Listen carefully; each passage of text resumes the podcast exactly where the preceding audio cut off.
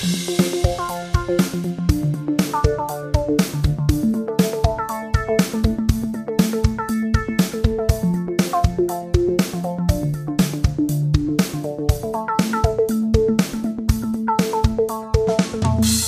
willkommen zu unserer vierten Special-Folge Handy-Notizen. Wir sind die beleuchteten Brüder. Vor mir am Tisch sitzt Benny. Schönen guten Tag. Wunderschön, guten Tag. Beziehungsweise guten Abend. Wie geht es dir?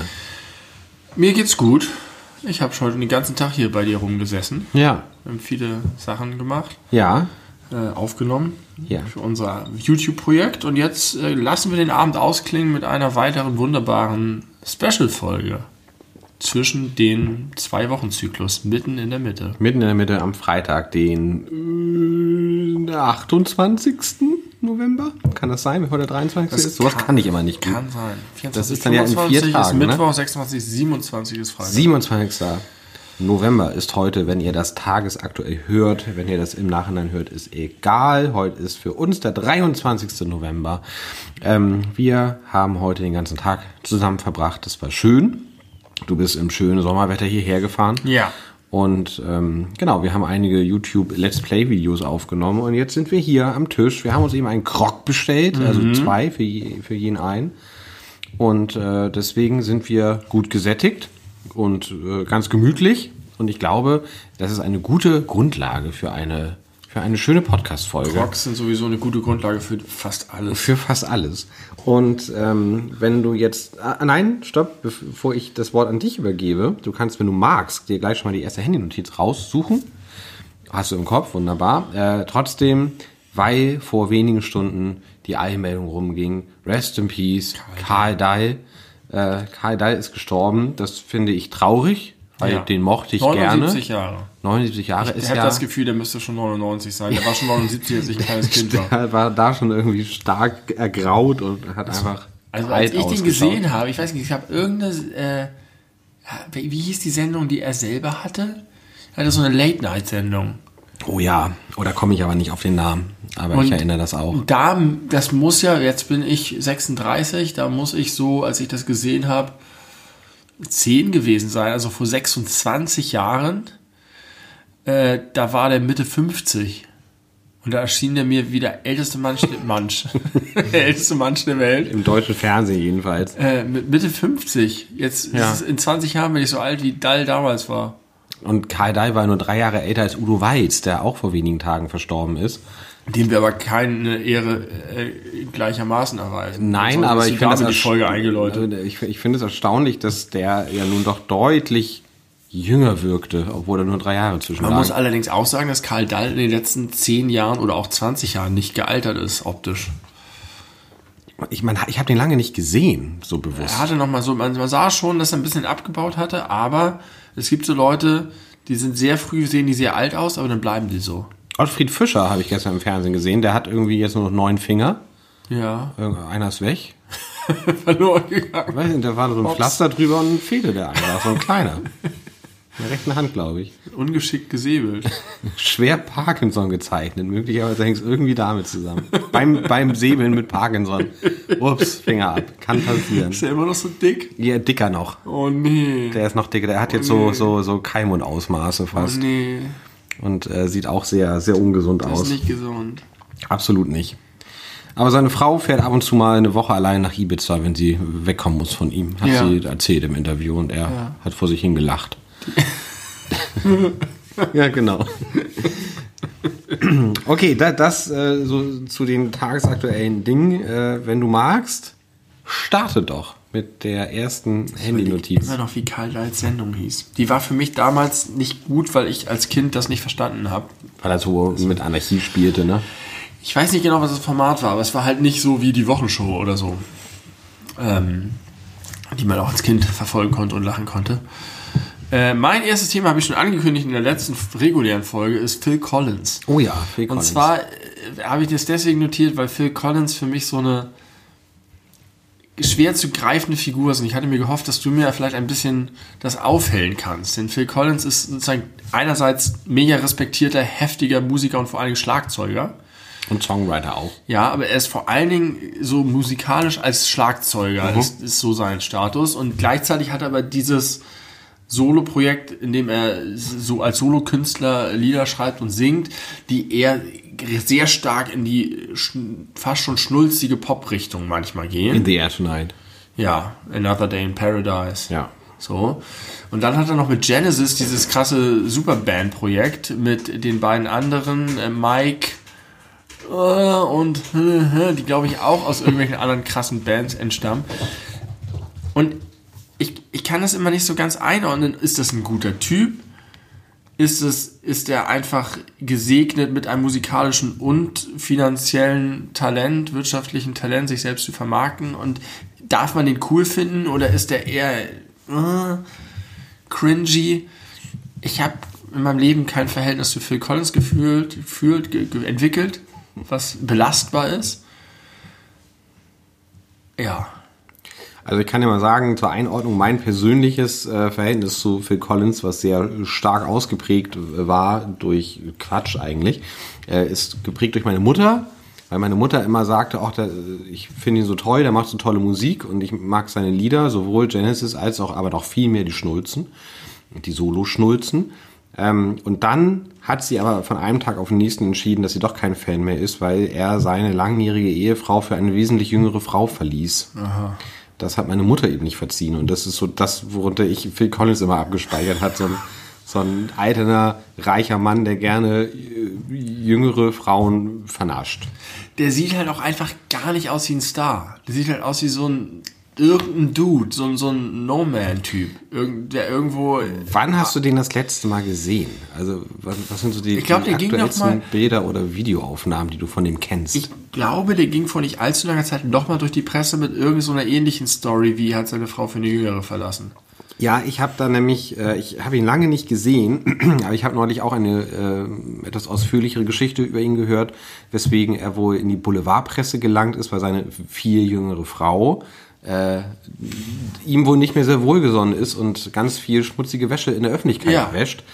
Und da ist es wohl so, dass sie sagt, er ist, glaube ich, 69 Jahre alt mittlerweile. Und äh, sie hat erzählt, dass er zwischenzeitlich fünf Monate nicht geduscht hat. Und äh, wohl der totale Messi ist und sein Leben nicht auf die Reihe kriegt. Aber zusätzlich ist er wohl auch äh, schwer, also körperlich krank physisch irgendwie stark eingeschränkt, ist wohl mal gestürzt und lag dann zwei Tage in der Wohnung oder im Haus, bis ihn jemand gefunden hat.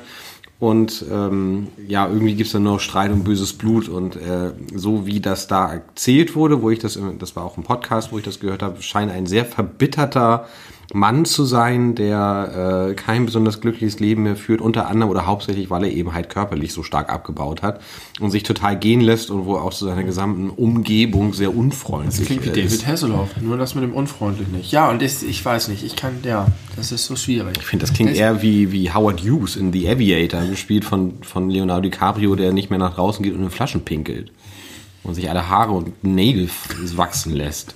So klingt das für mich. Ich dachte an das Burger-Video von David Hasselhoff. Ja, okay, ja, das war ja, das war ja wohl Rock Bottom. Danach ist er ja, ja. seine Tochter hat das ja ins Internet gestellt. Ja. Auch ganz herzerreißend eigentlich, ne, wenn du dir das vorstellst. Für die wenigen von euch, die das nicht kennen, David Hasselhoff, der große amerikanische Künstler, bekannt aus Knight Rider und Baywatch und vom Einsingen der Berliner Mauer was ja wohl, was er ja, David Hasselhoff, tatsächlich erzählt in Amerika. Also, dass, dass er sagt, dass er dazu ja, das beigetragen ja, hat, die, ja. die deutsche Einheit voranzutreiben. Ja, mit seinem Blinkeranzug. Mit seinem Blinkeranzug, I've been looking for freedom.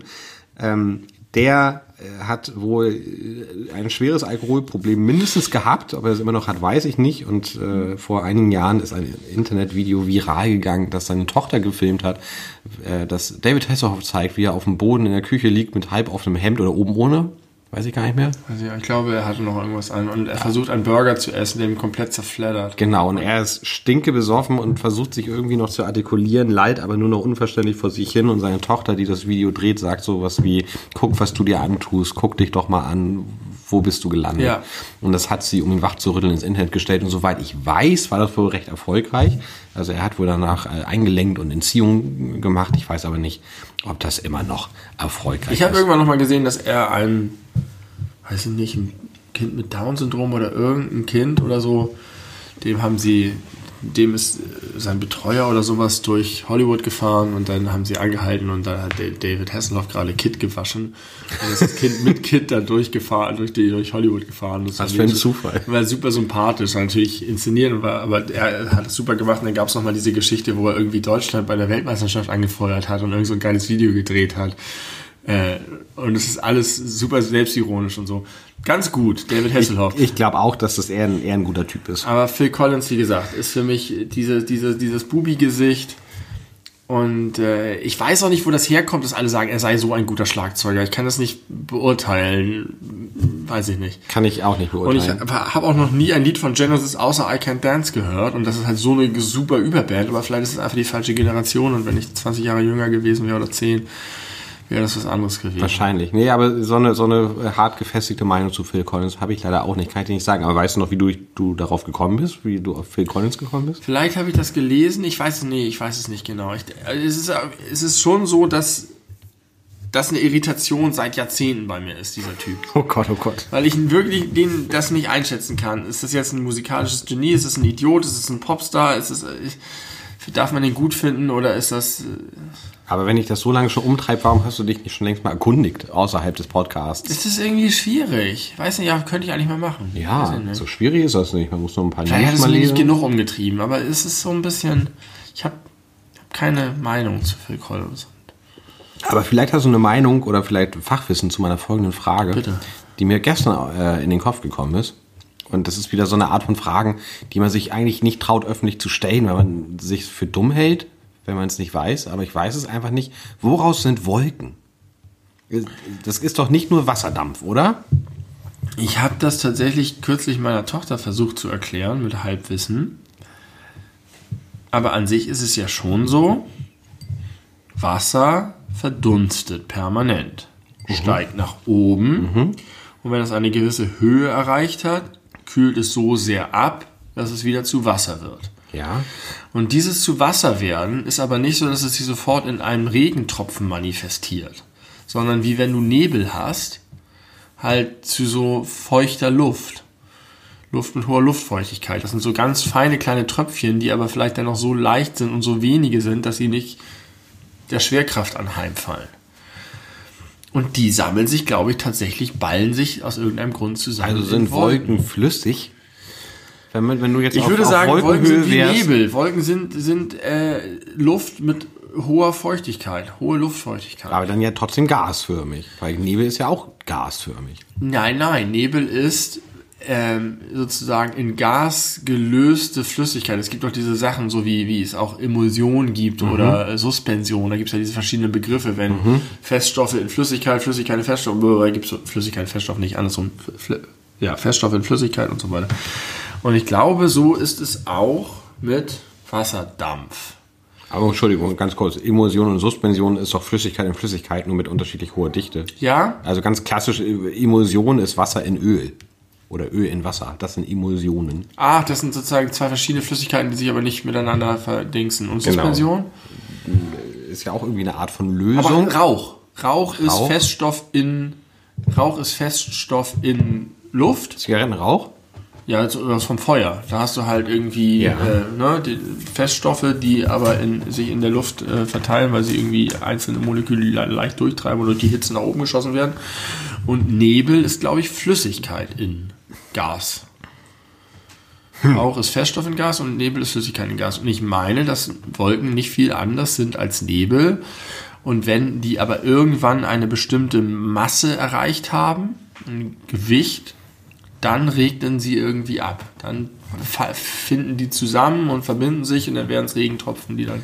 Gestern war nahezu wolkenloser Himmel, aber da gab es so eine kleine Bande von drei direkt nebeneinander sich befindenden weißen Wölkchen. Bande. Und da habe ich mich so gefragt, warum jetzt gerade da? Warum jetzt gerade nur da? Warum denn nicht überall sonst? Warum? Ja, warum die sich zusammenfinden, weiß ich tatsächlich auch nicht so genau. Wolken, geil. Ob die sich irgendwie dann anziehen oder was da los ist. Aber es muss so sein, dass das äh, Flüssigkeit ist. Ich kann mir das nicht anders vorstellen. Ja, das ist ja auch mein, mein erster. Aber auch geil, dass wenn du, wenn du Flüssigkeit in der Luft siehst, Wasser, dass es dann weiß aussieht. Ja, wenn es so, so, so viele aufeinander, äh, Ja, Moleküle viel aufeinander sind, Wie dann Watte. kann man nicht mehr durchgucken. Genau, es sieht aus wie Watte, als wäre das ganz weich, wenn du da irgendwie anfassen würdest oder aus dem Flugzeug rausspringst, aus dem Heißluftballon zum Beispiel. Dass man auf den Wolken hüpfen kann, das wäre schön. Habe mir das Kind immer vorgestellt.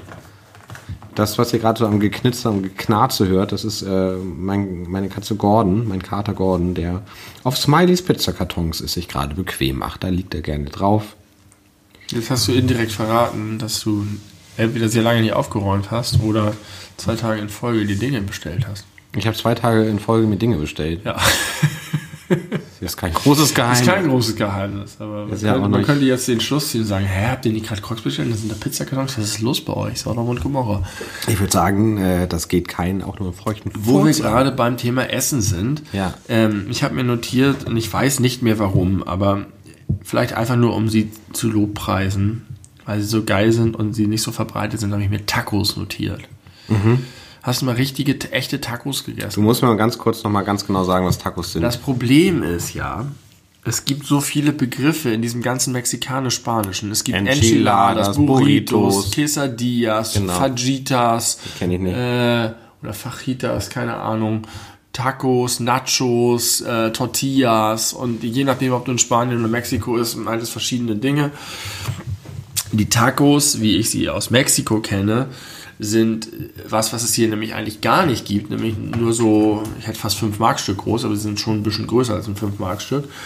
So vielleicht glasgroße, äh, ähm, kleine Maisfladen, äh, in die dann, oder vielleicht ein bisschen größer noch, ist auch egal, sie sind relativ klein und da werden dann verschiedene Zutaten reingepackt und dann werden die so geklappt und dann dippt man die irgendwo rein und haut die sich so rein. Und es gibt halt in Mexiko überall diese äh, Straßenstände, an denen du dir dann einfach drei oder fünf oder zehn Tacos bestellst.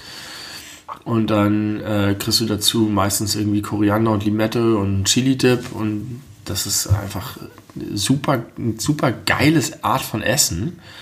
Und die sind aber, gibt's hier nicht, außer in so Street-Food-Trucks, die ja seit einigen Jahren in sind.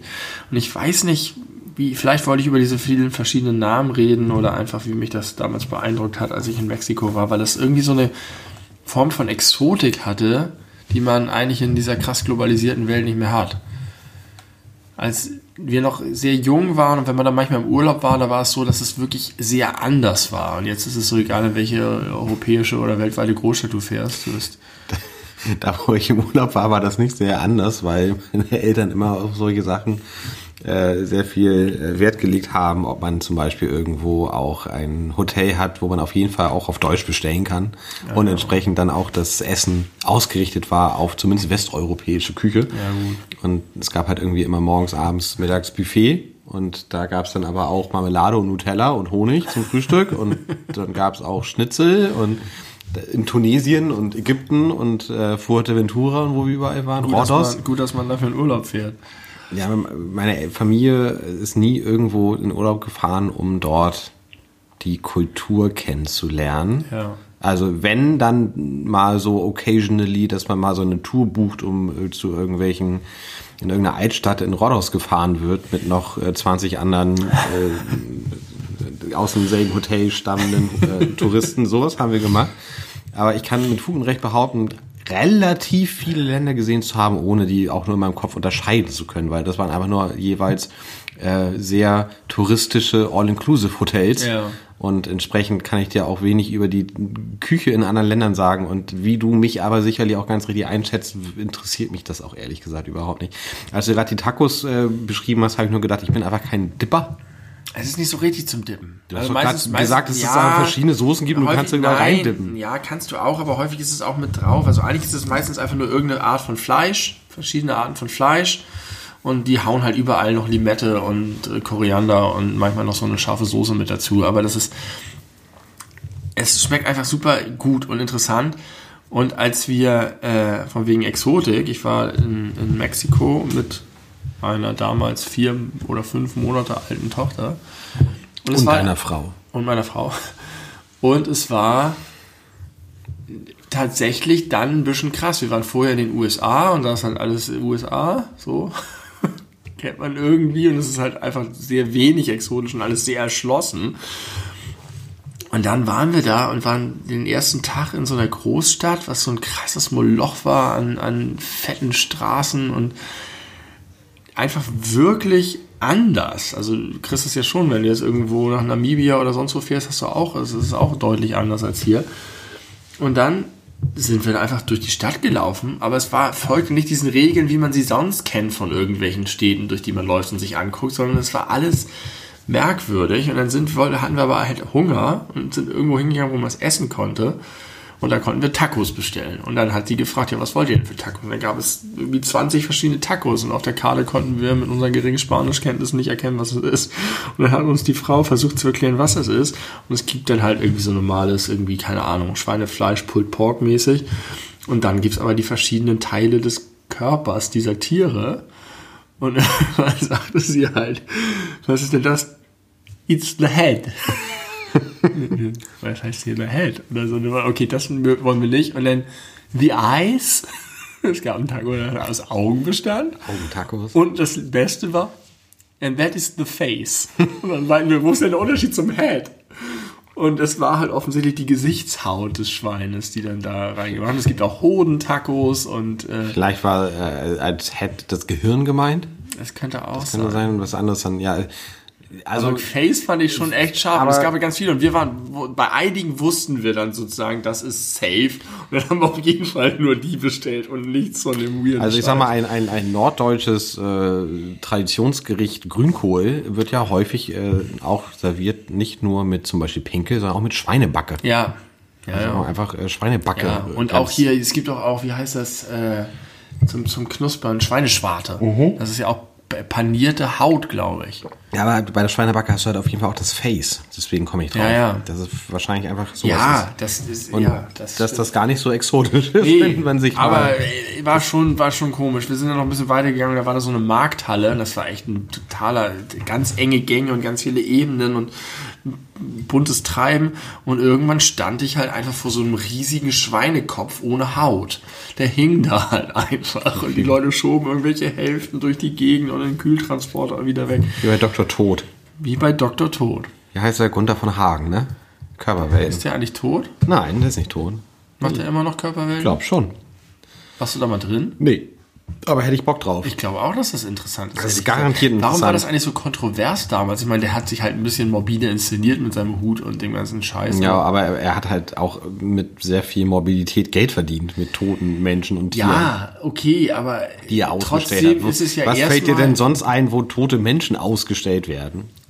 Fällt mir nichts ein, aber ich finde, das ist schon einfach offensichtlich ein interessantes Studienobjekt auch. Und so wie das aufbereitet ja, ist. Ja, sicher ist das interessant. Aber was, was, aber war, was war daran das Kontroverse, dass er die so in Alltagssituationen präsentiert ich hat? Ich glaube eher der kommerzielle Ansatz dahinter.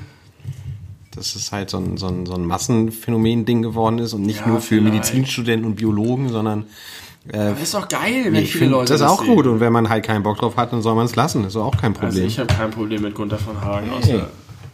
Hör auf, da in den, in, in den Eierkartons rumzubuddeln. Da gibt es doch gar keinen Grund für.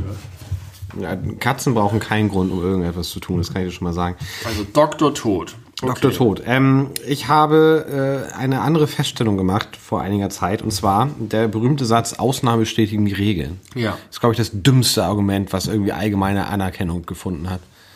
Es gibt viele von solchen äh, Phrasen und Redewendungen, die sehr dumm sind. Ja, aber da, damit Ausnahmen bestätigen Regeln. Ausnahmen bestätigen Regeln ist eigentlich die, das Eingeständnis, kein Argument mehr für seine These zu haben, aber es ist allgemein gesellschaftlich so akzeptiert, dass da keiner drüber stolpert. Ja, ja, na klar, natürlich aber, gibt es auch Ausnahmen von der Regel. ja, natürlich gibt es Ausnahmen nicht, von der Regel. Wird das nicht augenzwinkernd gesagt? Ich glaube ehrlich gesagt so nicht nach dem immer. Motto, ja, okay, Ausnahmen bestätigen die Regel, hahaha. Ha, ha. So, ja, so, dann ist so es okay. So wie Vorführeffekt, nur halt andersrum. da, dann finde ich es okay, aber ich glaube nicht, dass das immer passiert. Ich glaube, dass es wirklich Leute gibt, die. Äh, also, ich will jetzt nicht wieder auf, auf, auf die Corona-Leugner und sonstigen Verschwörungsideologen kommen, aber. Ich glaube, dass es so ist. Meistens wird es so benutzt, du hast gerade einen starken, absoluten Punkt gemacht. Du sagst, so ist es. Und dann passiert genau das Gegenteil. Und dann willst du aber sagen, dass diese eine Instanz jetzt nicht die grundsätzliche Wahrheit dessen negiert. Das ist sozusagen die Umkehrung dessen, dass du sagst, ja, du kannst doch jetzt nicht einfach nur ein Beispiel bringen und damit äh, widerlegen, dass es grundsätzlich schon so ist. Aber wenn du ein grundsätzliches Argument für etwas, äh, für etwas bringst und es gibt Ausnahmen, dann ist der Grundsatz deines Arguments äh, ja absolut schon nicht mehr vorhanden. Also es ist auf jeden Fall dumm zu sagen, dass die Ausnahmen die Regel bestätigen, denn das tun sie auf jeden Fall nicht. Ja. Sie bestätigen sie auf gar keinen Fall. Das ist halt jede Regel zu viele. Auf Ausnahmen. Aber du sagst damit im Prinzip, ja, es gilt nicht absolut, es ist nicht in 100% der Fälle so, aber trotzdem, also wenn ich, wenn ich jetzt dir eine, eine These entgegenhaue, weiß ich nicht, so von wegen, alle Crocs sind geil. Crocs sind immer geil. Und ich bin wirklich davon überzeugt, dass Crocs immer geil sind. Und dann sagst du, ey, letzte Woche hatte ich einen richtig ekligen Croc Mit mit Schweinegesicht. Dann würde ich jetzt sagen, äh, dann will ich jetzt damit sagen, dass das zwar sein kann, aber trotzdem nichts von meiner Aussage relevant wegnimmt. Ich will, damit sage ich im Prinzip, ja, du hast recht, Korinthenkacker, es ist nicht absolut gemeint, aber trotzdem ist der Punkt, den ich mache, dass Crocs richtig geil sind. Aber dann sag doch, dass du Crocs richtig geil findest. Dann muss man ja auch nicht mehr irgendwie mit Absolutismen ja, arbeiten. Das ist dann, ja, das kann man so machen, aber richtig, dann hat man recht und so, aber es ist halt, ich Also mag das ich- gerne, wenn man mal übertreiben kann. Ich so. plädiere für absolute Aussagen nur dann, wenn man keine Ausnahmen zulässt und wenn man dann eine Ausnahme hört, dann kann man nicht sagen, um seine Ursprungsthese zu bestätigen, dass es ja die Ausnahme geben muss. Ich mag absolute Aussagen. Ich mache auch selber viele absolute Aussagen. Aber ich finde, Ausnahmen bestätigen die Regel schon deswegen doof, weil das so ein Spruch ist. So ein Hö-Hö-Spruch. Und weil er so abgenudelt ist. Und weil er auch einfach noch faktisch inhaltlich falsch ist. Darauf wollte ich hinaus. bin ich, bin ich in der Ablehnung der Aussage bei dir, aber ich mag absolute Aussagen. Okay. Ich hau gerne mit diesen Dingen einfach um mich. Und Ausnahmen bestätigen die Regel. Ich habe das schon sehr, sehr häufig erzählt, aber noch nicht in diesem Podcast, glaube ich. Dann hast du deine ganze Notiz-App auswendig gelernt, oder was? Ich habe eben zwischendurch einmal reingeguckt. ja. Aber ich versuche das mehr in den Flow zu bringen. Ich Und finde das eigentlich gut. Ich ne? finde das, finde das wirklich gut. Aber jetzt mal kurz einen Schluck Sekt hinterher. Ähm, ich habe irgendwann mal die Beobachtung gemacht, das habe ich dir vielleicht auch schon erzählt, ich habe es schon vielen Leuten erzählt, dass Matratzenläden Mhm. Immer an Kreuzungen sind. Das hast du mir noch nicht gesagt. Das passiert, das ist nicht selten der Fall, das stimmt. Es ist wirklich kurios, wenn du durch die Stadt fährst und du siehst Matratzengeschäften sind immer an Ecken. Das heißt, also, an Ecken von Straßen, das heißt in beide Richtungen, in zwei verschiedene Straßen gehen die Schaufenster, kilometerweit gefühlt. Und bei Matratzenläden ist es überproportional oft. Und ich habe mich gefragt, woran es liegen kann. Die Ladenfläche ist nicht zwingend größer, nur weil du an der Ecke bist. Die brauchen vielleicht ein großes Lager, weil Matratzen viel Platz wegnehmen. Aber es ist deswegen so absurd, weil die viel Schaufensterfläche haben. ja. Wo, nur Matratzen das sind dann Matratzen. Du brauchst bei keinem anderen Geschäft so wenig Schaufenster Ja. wie bei Matratzen. Stimmt. Und trotzdem Da haben sie die, dann sind immer diese riesigen Sale, Ausverkauf, Ja. 70% äh, Schilder drin. Ja. Und sie sind immer an Ecken. Und ich habe diese Theorie relativ lange entwickelt Ja. und immer wieder beobachtet. Und irgendwann habe ich gedacht, jetzt prüfe ich es nach, auch auf die Gefahr hin, dass mich die Realität kalt erwischt. Habe bei Google Maps Matratzenladen eingegeben. Und es ist so. Dass Sie sie wirklich es gibt einzelne, überproportional an der es- Ecke sind. Es gibt welche, die sind auch nicht an Ecken. Ja. Aber die absolut überwiegende Teil sind. Da habe ich überlegt, gibt es vielleicht einfach sehr viele Ecken. Und es ist sozusagen eigentlich bei allen denen, so bei Matratzen, denen fällt es auf wegen der Sinnlosigkeit der Schaufenster. Aber das stimmt Nee, das nicht. Es gibt sehr lange Ladenzeilen und lange Straßen, in denen viele Läden nebeneinander sind. An der Ecke sind die Matratzenläden. Das ist so kurios und ich kann es mir nicht erklären. Und es muss einen Grund geben. Es ist schon komisch, dass es so viele Matratzenläden gibt. Aber Habe ich auch gerade gedacht, weil, also, wenn ich mir eine Matratze kaufe, ist mein erster Gedanke nicht, ich gehe in einen Matratzenladen, sondern ich gehe in einen Möbelladen. Also ich gehe irgendwie zu Ja. Ikea oder Domruf oder ja, dänisches Bettenlager Gerade Ikea, so. wo sowieso jeder ständig ist, die auch Genau. wahrscheinlich sehr viele Matratzen verkaufen. Warum gibt es so viele? Ja, dänisches Bettenlager würde ich jetzt auch als Matratzenladen sehen. Die Nein, auch die, nein, ja, nein, dänisches Bettenlager die- ist ein auch eindeutig immer- Möbelgeschäft. Ja? Ja, da kannst du auch alles kaufen. Die sind häufig alleine stehend, ist mir mal aufgefallen. Also, dass die irgendwie äh, wie so Mini-Versionen von so einem riesen Ikea sind zum Beispiel. Also in einzelnen Gebäuden, aber dann nur dänisches Bettenlager. Echt? Also zumindest fallen mir zwei ein. Das sind die einzigen beiden, die ich kenne, auf die das zutrifft. Matratzen-Concord gibt es. Matratzen Concord, glaube ich, oder? Heißt es nicht Concord? I don't know. And I don't fucking Ich care. denke wahrscheinlich die Concorde, das Überschallflugzeug. Das habe ich als Kind immer richtig fasziniert, die Concorde. Hamburg, Paris. Nee, Die, Paris, die, New die, York. Die, die, die, die Schallmauer, durchbre die Ja. Schallmauer durchbrechen. Das war für mich immer. Ich, wie funktioniert das eigentlich? Mit Überschall, wenn du sozusagen. ja, du, Schallgeschwindigkeit ist irgendwie so 300 Meter pro Sekunde. ja, und wenn du schneller fliegst als das. Kann das sein? 300 Meter? Ist das, oder ist das die Lichtgeschwindigkeit? Was ist 300 Meter? Irgendwas ist das. Ich weiß es nicht. Auf jeden Fall fliegst du schneller, Als, als der Schall sich ausdehnt. Und warum Genau. knallt es dann? weil du die Mauer durchbrichst. Mauer immer macht, macht Lärm. das ist eine gute Frage. Weiß ich nicht. Puh, war kein Plan. Aber das mit den, mit den Matratzen, da möchte ich auch noch mal ein bisschen länger drüber nachdenken. Also, äh, du hast vollkommen recht natürlich. Das mit der, mit der äh, Schaufensterfläche ist richtiger Bullshit. Das braucht man überhaupt nicht in dem Zusammenhang. Die könnten einen ganz kleinen Eingang haben und hinten so einen ewigen Schlauch in so einen Hinterhof oder so. Ja. Oder mit einem Lager ohne Ja. ein Fenster. Ja. Einmal draufschreiben, hier Matratzen. Jeder weiß, Ja. wie so eine Matratze aussieht und keiner kann optisch eine 100 von einer 100 Euro von einer 4000 Euro Matratze Richtig, unterscheiden von niemand. außen, ohne sie zu berühren. Meine Matratze, die übrigens gerade Fun Fact, ist in der Mitte durchgebrochen. Die Matratze ist in der Ja. Mitte durchgebrochen. Wie kann sowas Längs. brechen? Weil ich sie äh, gekippt hatte. Aus irgendeinem Grund, weil ich da drunter gesaugt hatte oder so. Und dann hatte ich sie nicht rechtzeitig zurückgekippt und ist sie unter ihrem eigenen Gewicht zusammengebrochen und in der Mitte glatt durchgebrochen. Was hat die für eine Maße? Die ist sehr breit, 1,60 oder 1,80 sogar. 1,60 ist nicht sehr breit. 1,80 Wir haben vielleicht sogar. 1,80 mal zwei Ja, Vielleicht Meter. auch 1,80. Ja, zwei Meter auch, aber ich glaube 1,80. Sie ist in der Mitte durchgebrochen. Also auf der einen Seite ist sie noch zusammen mit so einem, so einem kleinen Stück. Na, der gut, dass du aufgrund deiner, äh, deiner umfangreichen Recherche weißt, wo du jetzt den nächsten Matratzenladen um die Ecke Ecke gehen. Ja. Die Wahrscheinlichkeit, dass dort ein Matratzenladen ist, Matratzenladen ist an hoch. der Ecke. ja. Tatsächlich ist ja bei dir- bald eine neue. Denn Meine Matratze ist. Boah, ist die alt. Die ist. Ich glaube 16 Jahre alt. Ja, meine wird auch nächstes Jahr 10. Ich habe auch gerade neu schon darüber nachgedacht oder laut nachgedacht, eine neue zu kaufen. Aber was, was, was äh, wir hier neulich gemacht haben, ist die Matratze einmal zu drehen, obwohl die gar nicht dafür ausgelegt ist. Weil äh, man sieht halt, oben ist die Liegefläche und unten halt nicht. Wir haben es trotzdem So, gemacht. Ja. Man soll die nämlich immer in, in alle Richtungen drehen. Also Ja, oben, unten genau. und links, rechts und Genau. Aber funktioniert noch ganz gut und äh, ich habe damals 400 Euro dafür bezahlt, das weiß ich noch. Und diese, diese am Stück Matratzen sind ja ziemlich teuer eigentlich, ne? Also Ja. diese sehr großen. Aber ich hatte halt keine Lust auf so eine Besucherritze in der Mitte. Ja. Deswegen keine zwei einzelnen. Aber die, bisher ist sie tipptopp. Und für mich war das irgendwie damals echt viel Geld. Mittlerweile würde ich sagen, wenn ich mir jetzt eine neue Matratze kaufe, darf ich auch gern vierstellig kosten. weil ich es mir halt leisten kann, zum einen und zum anderen, ich mir halt auch denke, man verbringt guten Drittel seines Lebens äh, im Bett. Und da sollte es schon irgendwie was, Hochpreisiges, also zumindest Hochqualitatives sein.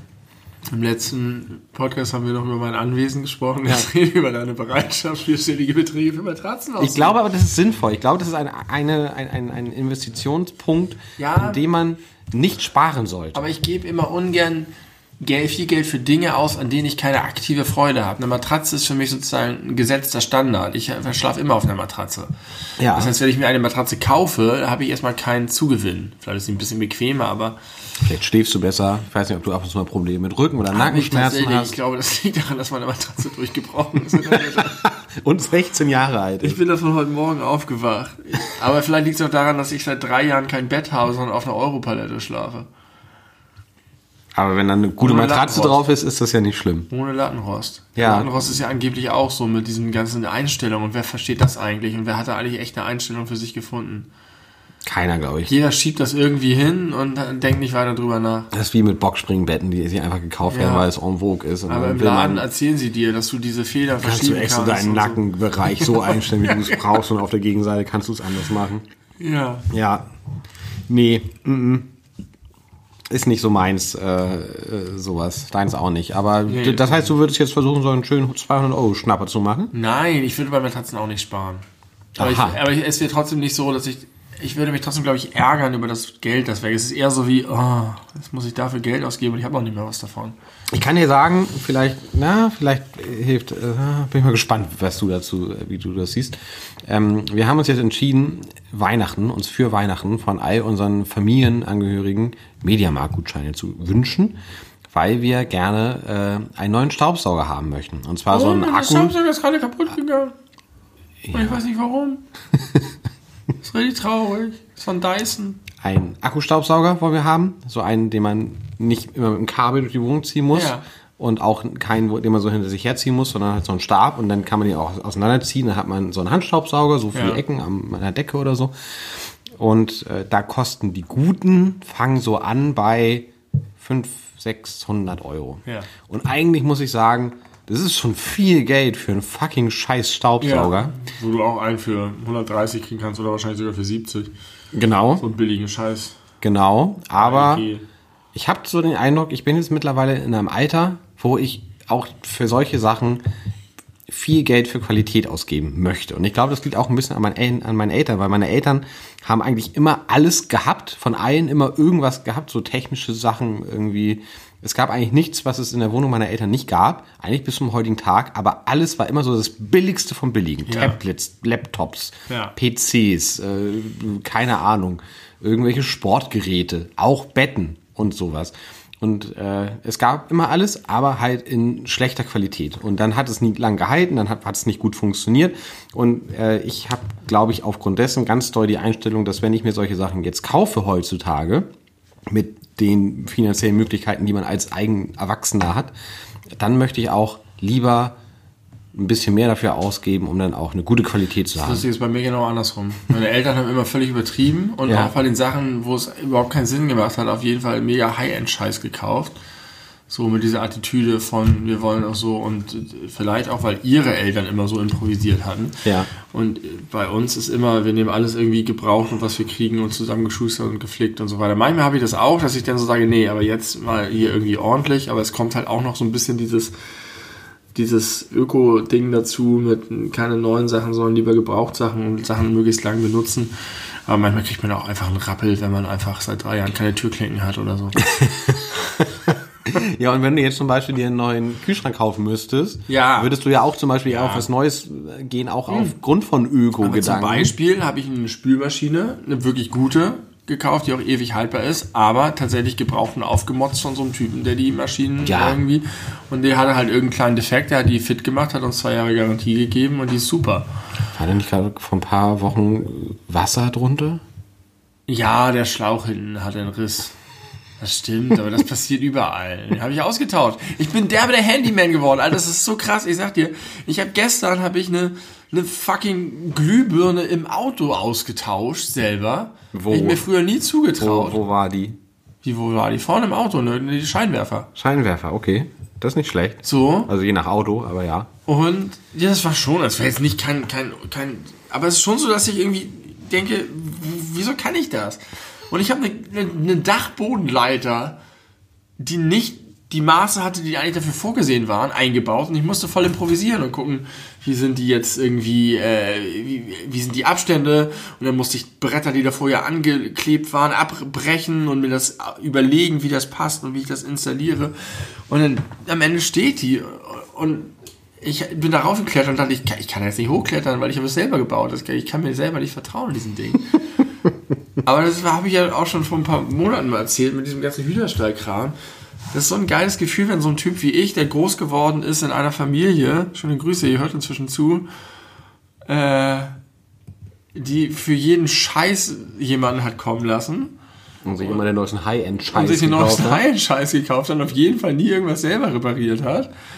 Ähm, in diesem Gefühl von, und mein Opa wiederum hat das ganze Haus selber gebaut, so ungefähr. Und meine Eltern waren das Gegenteil davon. Ähm, also, dass mein Vater mit uns ein, ein Fahrrad geflickt hätte, undenkbar. Ab zum Fahrradhändler. Hier, jetzt noch ordentlich 20 Euro für die Kaffeekasse reingedonnert. Äh, nee, und das, ich habe jetzt sukzessive mir so Sachen angeeignet und das fühlt sich einfach mega gut an, wenn das klappt. Aber andererseits hat man auch dieses, habe ich auch geflucht, weil ich hatte diese Dachbodenleiter, die Luke haben wir drin gelassen, ich habe die abmontiert, habe ich festgestellt, das passt nicht. Und dann ging das nicht und dann ging das nicht und dann hatte ich noch eine Idee und es klappte nicht und dann habe ich mega geflucht und gesagt, diese Scheiße, deswegen lässt man Handwerker kommen. Aber am Ende hat es geklappt. Ende, und du bist da schon hoch und runter ja. gelaufen und es hält. Ja. Und äh, knarrt auch nicht oder und ich, dass man Angst und hat. Am Ende habe ich das noch abgesägt unten, damit es die richtigen Abstand hat und so. Also das war ein bisschen zu lang. Mega geil. Weißt du, was, was daran so spannend ist? Ähm, ich bin auch da anders aufgewachsen als du, weil mein, mein Papa ist jetzt nicht der beste Handwerker ever, aber der macht zu Hause eigentlich alles. Mein Bruder hat das ganz doll geerbt. Mein Bruder hat in seinem Haus die komplette Küche selbst gebaut. Ja. Alles selbst gebaut. Also natürlich nicht die Geräte selbst gebaut, aber die Arbeitsplatte selbst. Ganz kurz. Als meine Eltern, nur um das zu veranschaulichen, eine neue Küche brauchten, waren wir einfach drei Monate lang jeden Tag in einem Restaurant essen, während irgendwelche Knechte bei uns die neue High-End-Küche eingeschraubt Drei Monate? Nein, drei Wochen. Habe ich Monate gesagt? Du hast Monate gesagt. Drei, drei Wochen ist auch heftig. Ja. Ja, das ist bei meinen Eltern anders. Mein, mein Papa hat Wand durch, macht, macht Wanddurchbrüche und macht die wieder zu und das kann da alles. Und er ja. hat auch einen riesen äh, Potpourri an, an allen möglichen Werkzeugen. Also da kann man immer hin, wenn man ein bestimmtes Werkzeug braucht. Und dadurch, dass mein Vater das so gut, also relativ gut kann, dann mein Bruder da total eingestiegen ist und das noch besser kann, würde ich jetzt mal so schätzen als mein Vater, ähm, bin ich quasi als jüngster Sohn nie in die Verlegenheit gekommen. Ja. Also ich weiß, in meiner alten Wohnung habe ich mir PVC-Boden geholt. Ein PVC-Boden zu verlegen ist jetzt kein Hexenwerk, ja. sage ich mal. Aber ich musste mich gar keine Sekunde mit den Gedanken anfreunden, dass ich jetzt mich damit auseinandersetzen muss, sondern es war einfach klar, die beiden machen das. Ich war nicht mal zu Hause. Ich bin ich hatte schon den Schlüssel zu meiner äh, neuen Wohnung damals und die haben da alles verlegt und ich bin danach dann irgendwie nach der Arbeit und habe geguckt, ja, okay, alles gut gemacht. Ja. Danke, morgen dann noch äh, bitte das Schlafzimmer. Ja, guck mal, mein, mein Vater ist der jüngste von vier Kindern. Ja, und hat es auch nie gemacht. Meine Mutter ist die ältere, meine Mutter ist handwerklich viel fitter, würde ja. ich sagen. Man konnte auch einiges, aber irgendwie war es dann so im Zuge von, wir sind erwachsen, wir haben jetzt Geld, Warum sollen wir das so improvisiert machen? Wir wollen jetzt was Richtiges. Aber ich kann das, was, was du jetzt so erlebst in den letzten Jahren, sehr gut nachvollziehen, weil ich das auch hatte in den letzten Jahren, so mit über 30. Als ich in diese Wohnung gezogen bin, habe ich den Großteil der Bohrarbeiten gemacht, zum ja. Beispiel. Bohren habe ich mich früher nie getraut. Musste ich aber auch nie machen, weil mein Papa das immer gemacht hat. Und es gab auch so ein paar Sachen, der Fernseher zum Beispiel oder in die Fliesen im Badezimmer, das habe ich mich dann doch nicht getraut, da habe ich ihn dann doch geholt. Ähm, weil da ist es natürlich ziemlich gut oder wichtig, dass das alles stimmt und richtig gemacht wird. Gerade bei so einem schweren Fernseher an der Wand und das sind ja Schrauben, die sind ja so dick wie mein, wie mein Zeigefinger. Also ich hätte auch gar nicht das richtige Werkzeug dafür gehabt, aber ich habe alles andere selber gemacht und das ist mittlerweile so weit, dass Freunde und Freundinnen mich fragen, ob ich zu mhm. denen nach Hause komme, um da irgendwie Lampen anzubohren und zu verkabeln und so. Das ist ja lange her gewesen. Das war so meine allerersten Bohrerfahrungen, von denen ich da erzählt habe. Ja. Und mittlerweile kann ich das aber wirklich gut und habe einfach auch gelernt, absolute goldene Regel ist, wer gut angezeichnet ist, äh, mindestens schon mal halb gut gebohrt. Weil ohne gute Anzeichnung ja, kriegst du es halt nicht hin. wie im rechten Winkel gehen die Leitungen meistens weg, du bohrst nicht über Steckdosen genau, da und so weiter. Genau, das sind so, so, so Details, die lernt man, wenn man es macht. Aber wenn man das dann halt das erste Mal selber macht und das dann auch noch gut gelingt, ja. dann ist es halt schon ziemlich geil. Ja. Das kann ich total nachvollziehen. Und das, was du meinst mit, das kenne ich auch, von wegen, da hast du, das war mit den Fliesen war dir zu krass, hast du deinen Vater dann noch, doch noch angerufen. Das ist halt das, was man eigentlich immer hat. Man hat halt doch irgendwie dennoch Sachen, wo man sagt, das traue ich mir nicht zu. Und jetzt, ja. wo ich aber Kinder habe und die mir dann auch, wenn die mir dann zugucken, wie ich irgendwas heil mache und am Ende ist es heil, dann bin ich halt der Typ, der gerufen wird. Ja. I'm the one who knocks. Das ist mega geil. ja, eine schöne Sache vom, beim Älterwerden. Ich kann, ja. das, kann das gut nachvollziehen. Schön. Also in, insofern, aber ich, ich habe beides in mir. Ich habe natürlich auch ein bisschen, auch von meinen Eltern, dieses so, ach komm, und äh, jetzt werfen wir im Zweifel Geld auf das Problem oder jetzt, jetzt äh, geben wir uns nicht mit so einem halbgaren Scheißkompromiss zufrieden. Und manchmal ist das sehr befreiend, wenn man es dann einfach geschafft hat und gemacht hat und so. Das, das ja, man muss halt, man muss, glaube ich, realistisch seine eigenen Grenzen einschätzen. Ja, genau. Ich glaube, was halt das Allerschlimmste ist, wenn du jetzt irgendwie so ein paar Erfolge hattest und dann jetzt sagst, jetzt baue ich ja. eine neue Heizung rein. Nee, also, also und beides ist auf Zwang scheiße. Es ist richtig scheiße, wenn du sagst, ich mache auf jeden Fall alles selber. Das ist auch, ne, mhm. das ist dann wie bei der Cosby Show oder so ähm, wo, wo die dann in ihrem Stolz gekränkt sind, wenn sie einen Handwerker rufen müssen. Aber andersrum ist es halt auch doof, wenn du sozusagen als Automatismus erstmal sofort dir die Lösung kaufst. Ja, das stimmt. Sondern das Problem angucken und gucken, kann ich das, kann ich das nicht, lohnt sich das, lohnt sich das nicht, wie Ja, ist Aufwand, vielleicht so Kosten, ein, zwei Nutzen. Sachen ausprobieren und wenn es dann nicht klappt, kann man ja immer noch Ja. jemanden holen. Bin ich, bin ich ganz bei dir. Schön, praktisch. Äh, hat jetzt aber auch wahrscheinlich keine einzige Handynotiz äh, abgesägt, diese Thematik. Wie sind wir denn darauf gekommen? Weiß ich jetzt gerade gar nicht. Ist aber auch nicht so schlimm. Ähm, ich würde ganz gern einmal folgendes habe ich gerade äh, hier gesehen. Nicht gucken, nicht gucken hier. Nicht gucken. ist ja was, wenn wir in unsere Handynotizen nee, gegenseitig nee. gucken können. nee, nee, das machen wir nicht. ähm, Ich habe eigentlich nur geguckt, wie lange die Folge schon geht. noch nicht sehr lange. Eine Notiz, die ich schon vor langer, langer, langer Zeit aufgeschrieben habe, bestimmt schon vor einem Jahr, also auf jeden Fall vor Corona, äh, kann ich dir sagen, um das mal 2D einzuordnen. Kannst du, kannst du mal ein Gefühl geben, wie viele Handynotizen hast du ungefähr? 40 oder so? Schätze ich jetzt? 35, 40? Ich würde sagen, ich habe 30.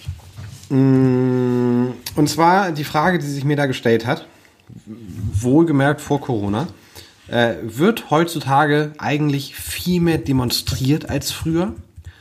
Oder kriegt man es heutzutage nur viel mehr mit? Weil das war so eine Zeit, das ist jetzt trotz Corona ja eigentlich gar nicht anders geworden. Äh, Fridays for Future ist da natürlich ein großer, äh, großes Thema. Aber für was da alles demonstriert wurde, ganz viel für öffentlicher Dienst, Gehaltserhöhung, äh, ganz, also eigentlich jeden Tag irgendwelche Demonstrationen. Und ich habe den Eindruck, dass das vor zehn Jahren zum Beispiel noch nicht ansatzweise so regelhaft Doch, ich glaube schon. Also Fridays for Future ist halt ein dicker Klops, weil sie halt jeden Freitag demonstriert haben und weil es so eine Aufmerksamkeit erfahren hat. Ich glaube, sehr viele Demonstrationen wurden einfach medial nicht so besprochen. Ich glaube, es gab ständig. Also erstmal gibt es diese ganzen kleinen Nischendemonstrationen, wenn irgendwie 20 Leute durch die Innenstadt laufen und für die Befreiung von irgendeinem Typen, der in irgendeinem Gefängnis irgendwo sitzt, zu irgendeiner Botschaft ziehen. Das kriegst du halt nicht mit, weil das niemand interessiert. Wenn es auch nur so ein paar People sind, dann hat sie auch nicht die Und Aufmerksamkeit. Dann hast du halt die, die Demonstrationen, die sozusagen ähm, reine Klienteldemonstrationen sind, nach dem Motto, wir wollen mehr Geld, wir wollen mehr Rechte, so diese ganzen Arbeitnehmergeschichten oder hier demonstriert jetzt, demonstrieren die Gewerkschaft der sonst was oder hier demonstrieren die Erzieher oder so. Aber ich meine, hast das ist durchaus auch global. Also jetzt auch äh, so in anderen Ländern gegen das derzeitige Regime und Also das wäre jetzt sozusagen erstmal Deutschland. Diese Sachen hast du, glaube ich, immer auf demselben Niveau. Tarifgeschichten, was du meinst, oder irgendwelche kleinen politischen Nischensachen oder sonst was. Und dann hast du so, die großen Demonstrationen, das ist dann irgendwie gegen Atomkraft, Castor-Transporter hast du immer gehabt, oder Friedensdemos, kein Krieg, Irakkrieg, George Bush und weiß ich nicht. Das hast du halt auch immer so. Und was aber wirklich mehr geworden ist, ist der ganze Klimakram ist hinzugekommen. Und Pegida und die Ja. Querdenker sind natürlich einfach, dass du das jetzt hast. Aber die ganzen äh, 1. Mai-Demos und so hast du auch immer gehabt und die linken Demos und so weiter. Ähm, und global haben wir natürlich äh, das Gefühl, dass es krass zugenommen hat mit diesem arabischen Frühling, der vor ein paar Jahren mal gewütet hat. Wo du auch ein bisschen fragst, wann ist denn jetzt eigentlich, ist, ist eigentlich Sommer oder war es das jetzt oder was ist da eigentlich los? Was ist der Stand beim arabischen Frühling? ich glaube nicht, äh, nicht, nicht zufriedenstellend fürs Nee. Volk. Wahrscheinlich nicht, die haben einfach glaub, die irgendwie haben eine Regierung durch die nächste ersetzt und die ist genauso. Also ich als alter Ägypten-Experte, weil ich war da mit meinen Eltern im Urlaub, kann sagen, die haben, also Hammer mit Peach. Buffet war gut. Hammer mit Peach, das ist ein guter, guter Laden. Da habe ich, habe ich als Animateur mit auf der Bühne getanzt. ich glaube, tatsächlich war es in Tunesien, aber da war, da war das Also so. der arabische Frühling läuft. Der läuft noch. Da, kann, da geht noch was, liebe Also, Ägypter. ich glaube schon, dass wir. Dann ist natürlich auch eine Frage der Wahrnehmung. Wir kriegen halt viel mehr mit. Ich, ich bin ja auch viel, viel, viel mehr Nachrichtenrezipient als noch Ja, vor zehn Jahren. eben. Damit hängt das Aber wahrscheinlich auch das, zusammen. die Demos, die du jetzt im Kopf hast von aktuell, das sind diese großen Dickschiffe von Fridays for Future, vielleicht arabischer Frühling und Querdenker und Pegida und Ja, kann sein, kann sein. Aber ich finde es trotzdem spannend. Also diese große Demonstrationsbereitschaft weltweit. Ich meine, jetzt ist da mittlerweile Weißrussland mit dazugekommen, die seit drei Monaten jeden Tag gegen ihre äh, äh, geklaute Wahl, muss man in dem Fall sagen, äh, demonstrieren und immer noch keinen Erfolg haben. Also es ist auf jeden Fall so, dass mein, mein Gefühl zu Demonstrationen ein bisschen sich verändert hat. Als ich jünger war, war mein Gefühl zu Demonstrationen so, dass das ein Anachronismus ist. Mhm. Früher musste man halt demonstrieren, aber heute gehen nur noch so ein paar Leute demonstrieren, weil das halt so ritualhaft irgendwie, uh, aber eigentlich brauchen wir das gar nicht mehr, weil wir andere äh, Mittel und Wege haben und das ist, dass dieses Mittels gar nicht mehr bedarf. Das ist so ein bisschen aus der Zeit gefallen. Und das ist tatsächlich nicht mehr so. Das spricht schon, denn gerade bei Fridays for Future merkst du halt auch, dass das eine Kraft entfaltet, weil du einfach mit Menschenmasse zeigen kannst, das ist ein Thema, setzt das. Ja, ganz offensichtlich, was ja immer so, so schön gesagt wird, haben die die letzte Europawahl krass mitgeprägt. Mhm. Ja, ja. Ja. Also, äh, ja, geht mal wieder auf die Straße, geht mal wieder demonstrieren, denn wer nicht mehr versucht zu kämpfen, kann nur verlieren, hat haben, Farin Urlaub schon gesagt. Das haben alle Leute sich zu Herzen genommen. Ja, vielleicht. Das ähm, kommt ungefähr hin. 2007 war das Song. Danach war erst der arabische Frühling, soweit ich weiß. Also auch da hat er einiges losgetreten, der gute äh, Jan Fedder aus Berlin. Kennst du das Zitat, jetzt wo wir beim Politischen bleibt es politisch, kennst du das Zitat Only Nixon could go to China? Nee. Ich weiß, kenne gar nicht den genauen historischen Zusammenhang. Ähm, aber es wird immer dann benutzt, und ich, ich mag einfach das Konzept, das wollte ich ja einmal ansprechen, weil ich das selber so gerne mag. Und vielleicht mögen das auch andere Leute. Und wenn es Zuhörer noch nicht kennen oder du noch nicht, dann gebe ich euch das jetzt mit. Dahinter steckt die Idee, dass bestimmte politische Prozesse es erfordern, dass derjenige sie anstößt, der eigentlich auf der Gegenseite des politischen Spektrums steht. Ein Beispiel bitte. Ein Beispiel ist die SPD und Hartz IV. Mhm. Wenn die CDU als CDU-Regierung gekommen wäre und gesagt hätte, wir machen jetzt mit Helmut Kohl eine Arbeitsmarktreform, die in diese Richtung geht, dann hätten sich die Gewerkschaften mit der SPD untergehakt und hätten massiven Widerstand gemacht und es wäre nicht dazu gekommen. Mhm. Dass die SPD in Regierungsverantwortung das gemacht hat, hat dazu geführt, dass die, das Bündnis so breit war, weil die CDU sich dagegen nicht opponiert hat, dass diese notwendige, wichtige Reform möglich war. Ein anderes Beispiel ist die CDU und die Flüchtlingsgeschichte. Wenn eine SPD-Regierung gesagt hätte, Flüchtlinge, wir schaffen das, dann hätten die Rechten in der CDU krass mobil gemacht und eine Opposition gebildet, die das Ganze unterminiert hat.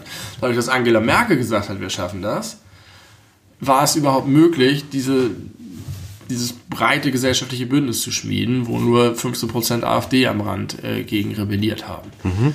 Und das finde ich irgendwie ein interessantes politisches Konzept. Und das hat, hat seine Bezeichnung mit Only Nixon could go to China, nach dem Motto wahrscheinlich ist Nixon äh, in irgendeiner Situation äh, gewesen, in der er auf China zugehen musste, obwohl er eigentlich wahrscheinlich in einer anderen Nichtregierungsverantwortung krass dagegen gewettert hätte und das alles als sozialistische Scheiße ver Meinst du, das könnte jetzt eine äh, Blaupause dafür sein, die großen Probleme im Land anzugehen? Wie würden das aussehen? Sagen wir mal, was ist ein großes Problem im Land? Ja, sagen wir mal, jetzt Flüchtlingskrise oder immer noch 12.000 Menschen in Moria 2. Wie würde man das jetzt gut lösen können? Dem muss wieder die CDU sagen, los, wir schaffen das alle hierher. Du machen, was du willst. Also ich will die natürlich alle hierher haben, damit, äh, damit die da nicht mehr im Elend leben müssen. Ja, also das kannst du dir genau vorstellen, wenn du jetzt eine rot-rot-grüne Koalition hättest, die ähm, alles aufmacht und die Flüchtlinge willkommen heißt mit offenen Armen, dann kriegst du gesellschaftlich, glaube ich, ein größeres Problem als unter der Kanzlerin Merkel. Ja. Es kommt bis auf an, welche Probleme du lösen willst. Wenn du den Arbeitsmarkt reformieren willst, brauchst du eine linke Regierung. du, äh ich möchte gerne äh, Ungarn und Polen aus der EU draußen haben. Wie kriegen wir das hin? Moment, wer, wer möchte Sie drin mit einer AfD-Regierung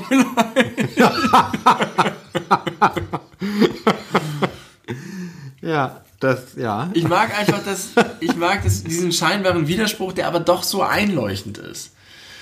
Das ist, finde ich, finde ich, finde ich schön. aber könnte man das zumindest dem, dem Beispiel, was du mit der SPD gesagt hast und wahrscheinlich auch das mit der CDU und Merkel und wir schaffen das, könnte man das nicht anders zusammenfassen mit, ähm, dass einfach Regierungsparteien ihre Werte verraten müssen? Na, Regierungsparteien müssen halt für das Land Dinge machen. Ja. und nicht für die eigene Klientel, sondern wenn du regiert wirst, wie der gute Joe Biden sagt, dann bist du der Präsident aller Amerikaner und dann musst du halt auch Politik dafür machen. Natürlich immer noch und das es ist ja nicht so, dass du das alles über Bord wirfst und plötzlich das Gegenteil machst.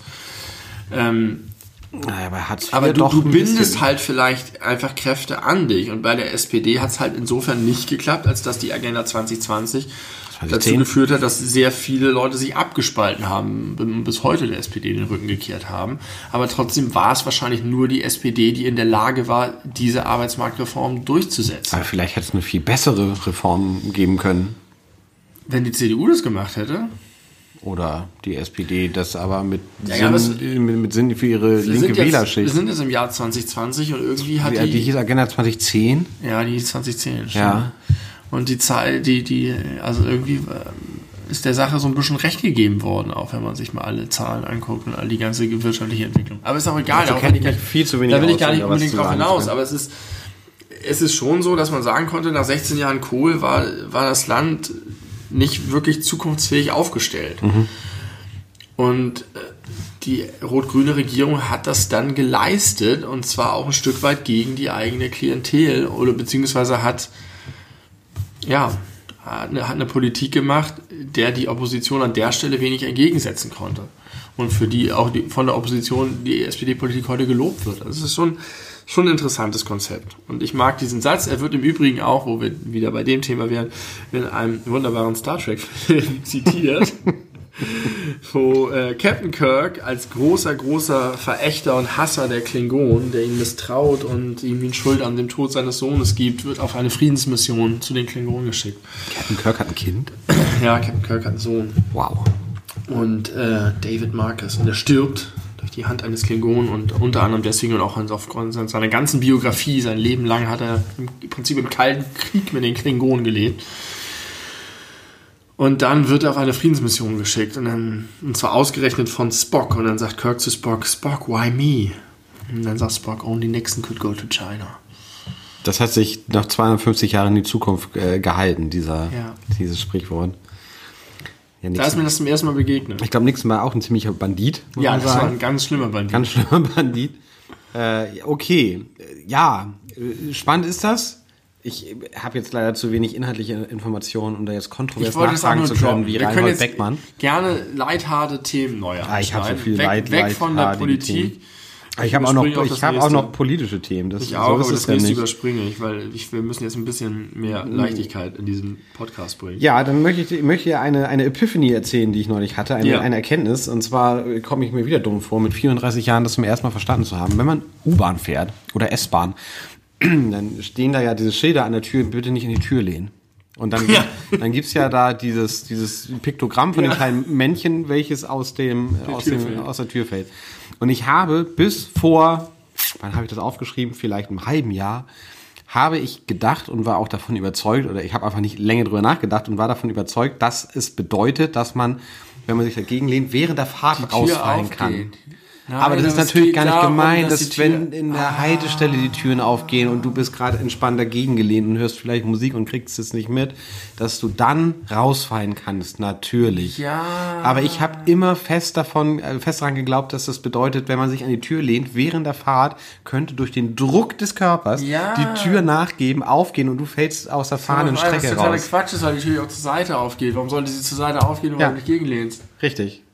Hast du das auch immer gedacht, Ja. dass es bei der Fahrt passiert? Ja. Oh Ne, Gott sei Dank. Nicht, ja, weiß nicht, dass es bei der Fahrt passiert, aber ich hatte gedacht, Dass das die Gefahr ist, die man Na, versucht ja, damit zu genau, umgehen. so ein bisschen, das ist die Gefahr, dass man nicht, weil das halt nicht sicher ist, weil die Tür nicht so wie eine Wand ist und weil du irgendwie, irgendwas kann dann kaputt gehen oder, aber das mit dem rausfallenden Männchen, natürlich, es geht darum, dass sie aufgeht, während du, und dann, oh, Genau, und dann, dann fällst du raus und deswegen nicht ich gegenlegen. glaube nicht, dass du rausfallen würdest. Ich habe mich immer nicht getraut, ja deswegen mich während der Fahrt, auch wenn es vielleicht ein bisschen voller war, dann muss man ja manchmal an der Tür stehen, mich gegen die Tür zu lehnen. Ja, genau deswegen. könntest du aber. Könnte ich während der Fahrt sicherlich problemlos machen. Wahrscheinlich schon, ja. Aber im Bus Wie ist es ja auch kein das? Problem. Da kann man sich da auch gegenlehnen. Machst du das? Da würde ich mir noch viel weniger trauen. Ich traue mich das bei beiden immer noch nicht. Boah, Alter, ich war mal in Polen, glaube ich, unterwegs und zwar auf dem Weg zu irgendeinem KZ. Und äh, Was man so macht, was wenn man in so Polen macht, wenn ist. man in Polen ist. äh, ich glaube, es war Warschau. Warschauer Ghetto. Keine Ahnung, ist egal. Auf jeden Fall hatte ich meine Hand an so einer Stange zum Festhalten. Und dann ging an einer Haltestelle die Tür auf. Und zwar auf eine Art und Weise, dass mein Oberarm eingeklemmt wurde. Von der Tür. Von der Tür. Aha. Und zwar richtig schlimm, so dass ich wirklich an Armamputation gedacht habe. Und ich stand dann war so, ah, ah, und es musste halt warten, bis die Tür wieder zuging und die Leute stiegen ein und aus und ich stand da mit diesem Arm und es war richtig schlimm und ich hatte kurz wirklich Sorge, weil ich nicht wusste, wie, wie heftig der Druck ist und was eigentlich los ist und hat ganz schlimm wehgetan. Und dann ging die Tür wieder zu und das war so, oh, Und da hast du gelernt, bei der nächsten Haltestelle hast du deinen Arm nicht mehr Ich habe den Arm bestimmt nicht mehr dorthin gehalten. Aber im Nachhinein frage ich mich auch ein bisschen, wie die Konstruktion war, dass sowas überhaupt passieren kann. Polen. Keine DIN-Norm, würde ich mal schätzen. Das ist bestimmt durch den TÜV gegangen, da, das Gefährt. Ähm, Benny, ich möchte folgendes vorschlagen. Warte, warte, ganz kurz. Was hast du eben erzählt? Ähm, mit dem gegen die Tür lehnen. Habe ich gerade erzählt. Bei der Fahrt. Ich würde eigentlich was anderes noch erzählen dazu. Ausfallen. Egal, sag mal. Ich möchte, ich möchte folgendes vorschlagen. Wir haben jetzt genau eine Stunde. Ich würde Ja. äh, gerne eine kurze China-Pause machen für mein eigenes Wohlbefinden. Dann äh, sehen wir uns noch mal gleich wieder. Und weil mich das gerade so ein bisschen erinnert hat mit der, äh, mit der Rausfallgeschichte, dass es ja vielleicht so eine, so eine Mind-Explosion sein könnte für andere Leute auch, weil dich hat es ja offenbar auch äh, Ja. bisher äh, nicht beschäftigt, dass es, ne, also du, du weißt, was ich sagen will möchte ich noch mal ganz kurz eine andere Sache sagen, die auch ganz viele Menschen da draußen, die sich das jetzt anhören, den Mind explodieren lassen. Und zwar Nach der China-Pause oder vor der China? Vor der China-Pause. Heftig. Heftig, damit man das gleich in den vier Sekunden China-Pause gut verarbeiten kann. Und zwar folgendes. Ihr kennt doch alle den Disney-Film, mindestens vom Hören, Feivel, der Mauswanderer. Ja. Weißt du, warum der so heißt? Nee. Weil er einfach ein Auswanderer ist. Feivel, natürlich, Feivel wandert aus nach Australien und er ist eine Maus. Feivel ist ein Mauswanderer. Ist das nicht verrückt? Ja, ist ja auf Englisch. Ähm, irgendwas mit Going North oder so. Also nicht, Going sie haben einfach nur im Deutschen das Im Deutschen das haben Wortspiel das gemacht. Wortspiel gemacht. Ja. Ja. Ja. Ja. Feivel, der, der Mauswanderer, der wandert aus und ist Das eine Maus, ist eine mein neues Mauswanderer. Leben XXL. Mit diesen äh, schönen Gedanken äh, verabschieden wir uns in die schönen China-Klänge. Bis gleich, liebe Freunde.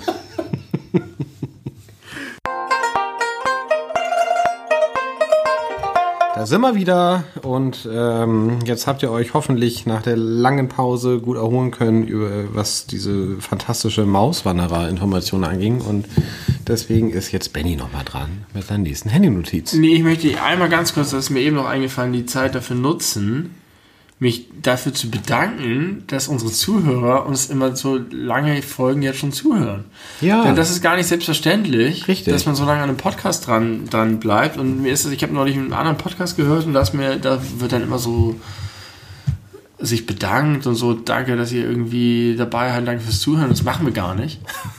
Selten, also das schon, Ja, schon so ein bisschen. in jeder Folge. Aber irgendwie, ja, aber das, ich wollte das nochmal extra würdigen. Wir haben doch vor kurzem noch cool darüber gesprochen, ist. wie schön es ist, dass sie uns die Stange halten. Ja, wo du sagst, das äh, darf man so nicht sagen. Und ich dir aber äh, empirisch bewiesen habe, dass es doch geht. Hast du recht. Ich möchte es trotzdem jetzt, ich habe das Bedürfnis, mich einmal bei unseren Will ich auch gar nichts gegen sagen. zu bedanken dafür, dass sie uns so treu zuhören. Und das finde ich einfach wirklich schön. Das ist, Ja. also es würde mir auch eigentlich reichen, hier mit dir zu sitzen und mit dir über all diese Dinge zu reden. Das ist eigentlich schon gut genug. Aber on top noch das Wissen zu haben, dass es da draußen Leute gibt, die einfach gerne, sich, die sich freuen, dass eine neue Folge vom Belebu Podcast cool, worüber reden die beiden Typis denn Wie sind sie heute so- drauf? Müde, schlecht, äh, gelaunt? Schlecht, müde oder schlecht? also, also Was, was, ist es, Fall. was ist es diesmal? Und damit leite ich, leite ich über zu der Frage, ob du eigentlich ähm, beim Schnick, Schnack, Schnuck, der man sagt ja nicht Xing, Shang, Chong, man sagt, darf, ist das politisch inkorrekt? Nein, ich glaube, das ist, das ist auch so ein regionaler Unterschied. Nee, ich, Ich glaube, Schnick, Schnack, Schnuck ist auch eine Reaktion auf Political Correctness. Nee, ich glaube, das kommt eher aus der, aus der Mitte Deutschlands. Ja? Schnick, schnack, schnack. Darf man Xing, Shang, Chong sagen? Ich glaube schon, ja.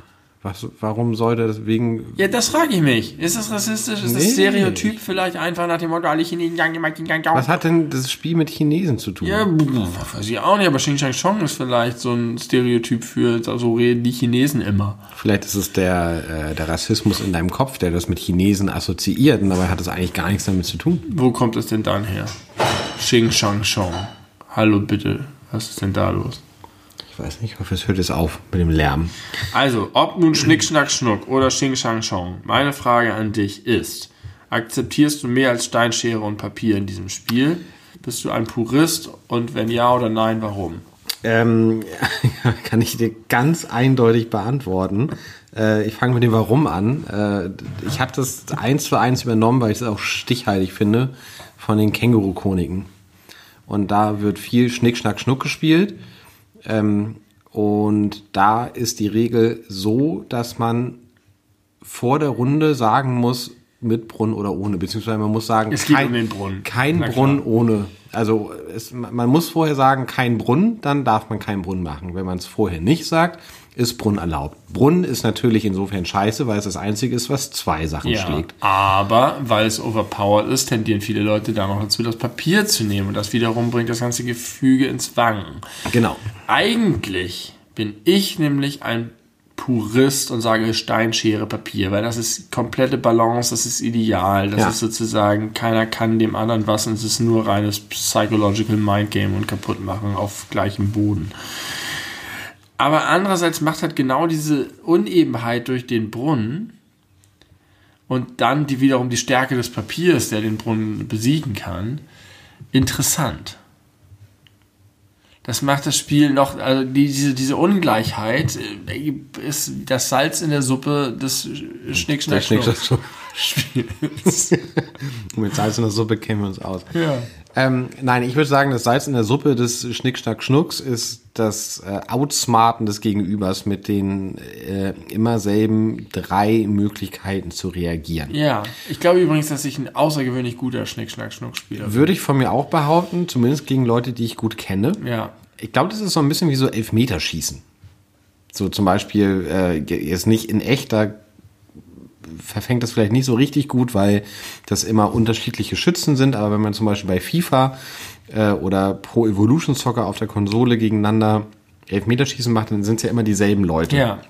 die den abwechselnd Torwart oder Schützen spielen. Ja. Und da ist es dann noch viel mehr dieser Da, psychologische Terror. Er hat eben nach links unten gemacht, macht er jetzt nochmal ja, nach links ja, unten? genau. Nein, jetzt geht genau, genau, Mitte genau vielleicht. das. Das liebe ich auch an dem Spiel. Deswegen bin ich auch eigentlich nur für Steinschere Papier. Genau.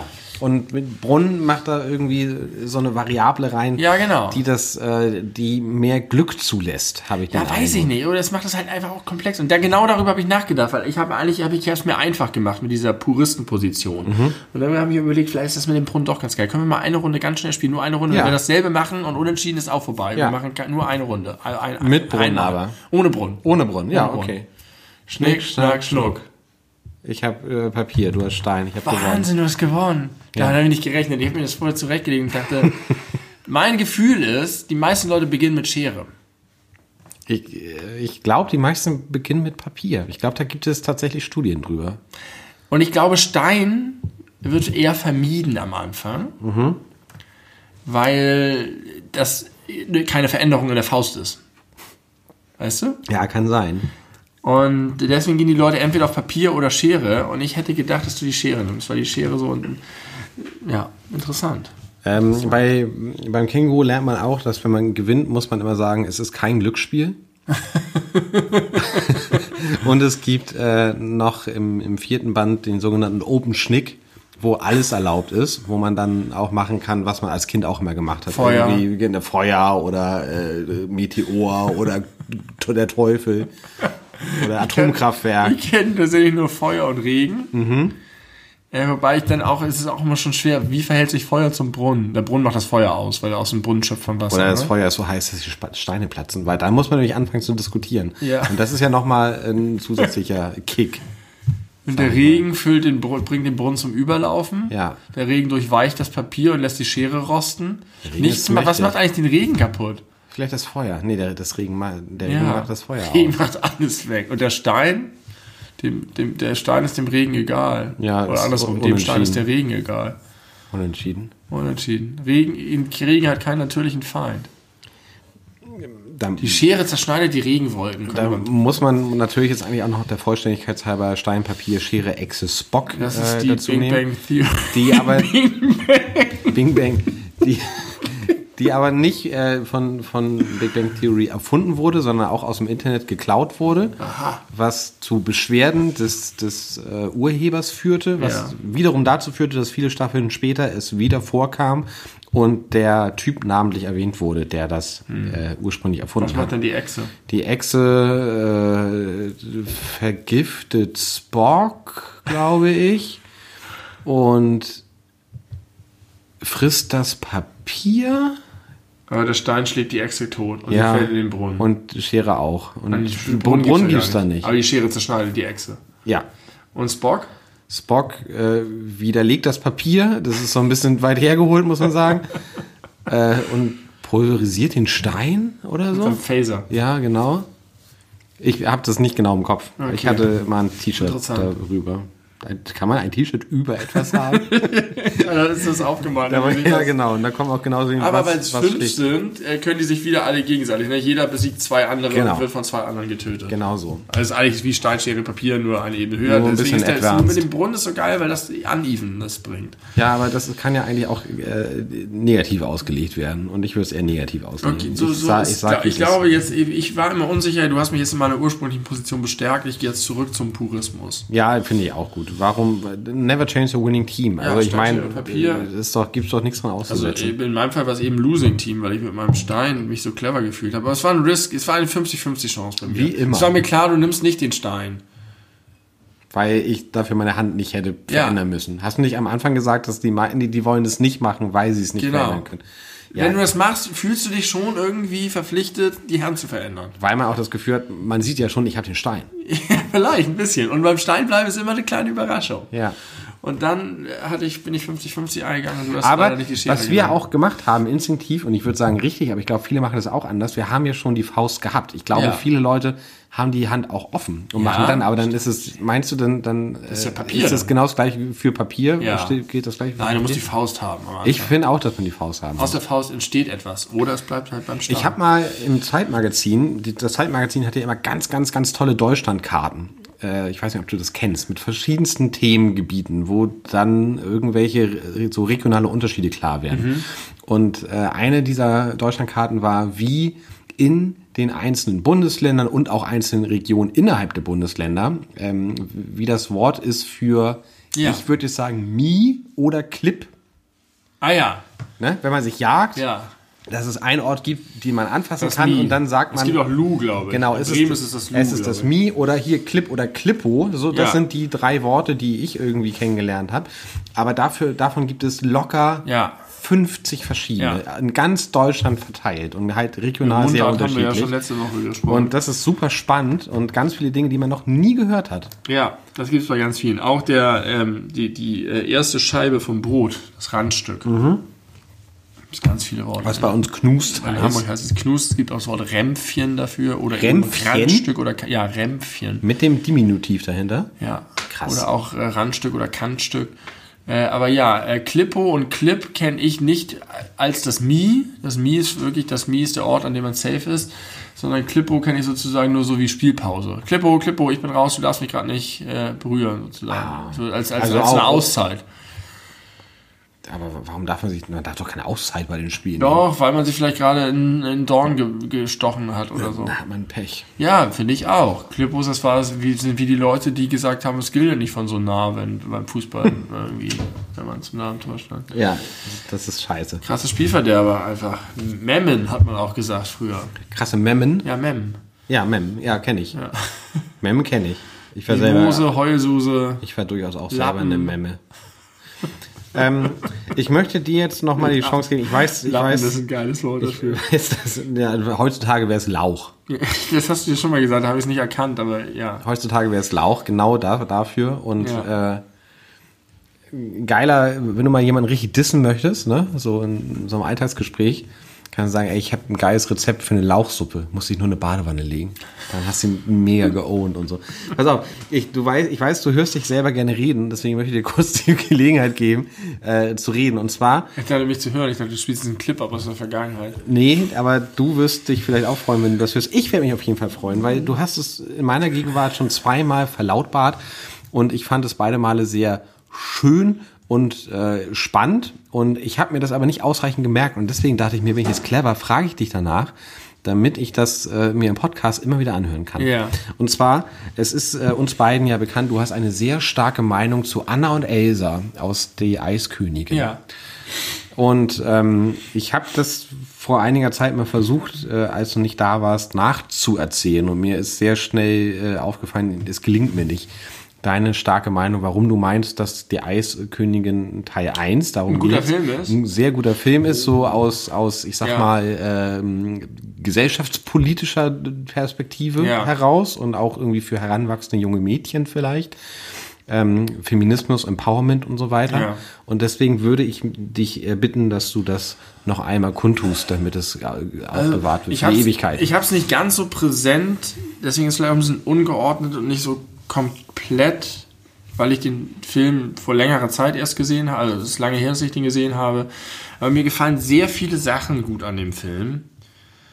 Äh, einmal hat es diese Komponente, des, dass es die Klischees und die Stereotype aufbricht. Darf ich einmal ganz kurz nochmal zwischenfragen? Meinst du, es wäre sinnvoll, nochmal ganz kurz die Grundstory zusammenzufassen? Weil manchmal erinnert man sich Das ja tue ich so vielleicht, viel. indem ich das erzähle. Okay.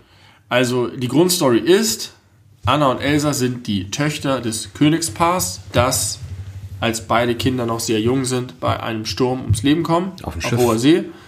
Und fortan ist Elsa sozusagen die Königin, weil sie die ältere Tochter ist. Aber noch ein Kind? Elsa Noch ein Kind, oder? noch ein, noch ein sehr junges, junge, vielleicht sehr junge Erwachsene in dem Alter. Oder nee, da ist sie, glaube ich, sogar noch wirklich ein Kind.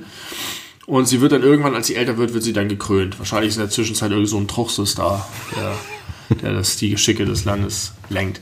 Gleichzeitig ist Anna aber, verfügt Anna über, Elsa über Zauberkräfte. Sie kann Eis erschaffen, aus ihren Händen schießen, Dinge mit Eis machen, kann diese Kräfte aber nicht kontrollieren.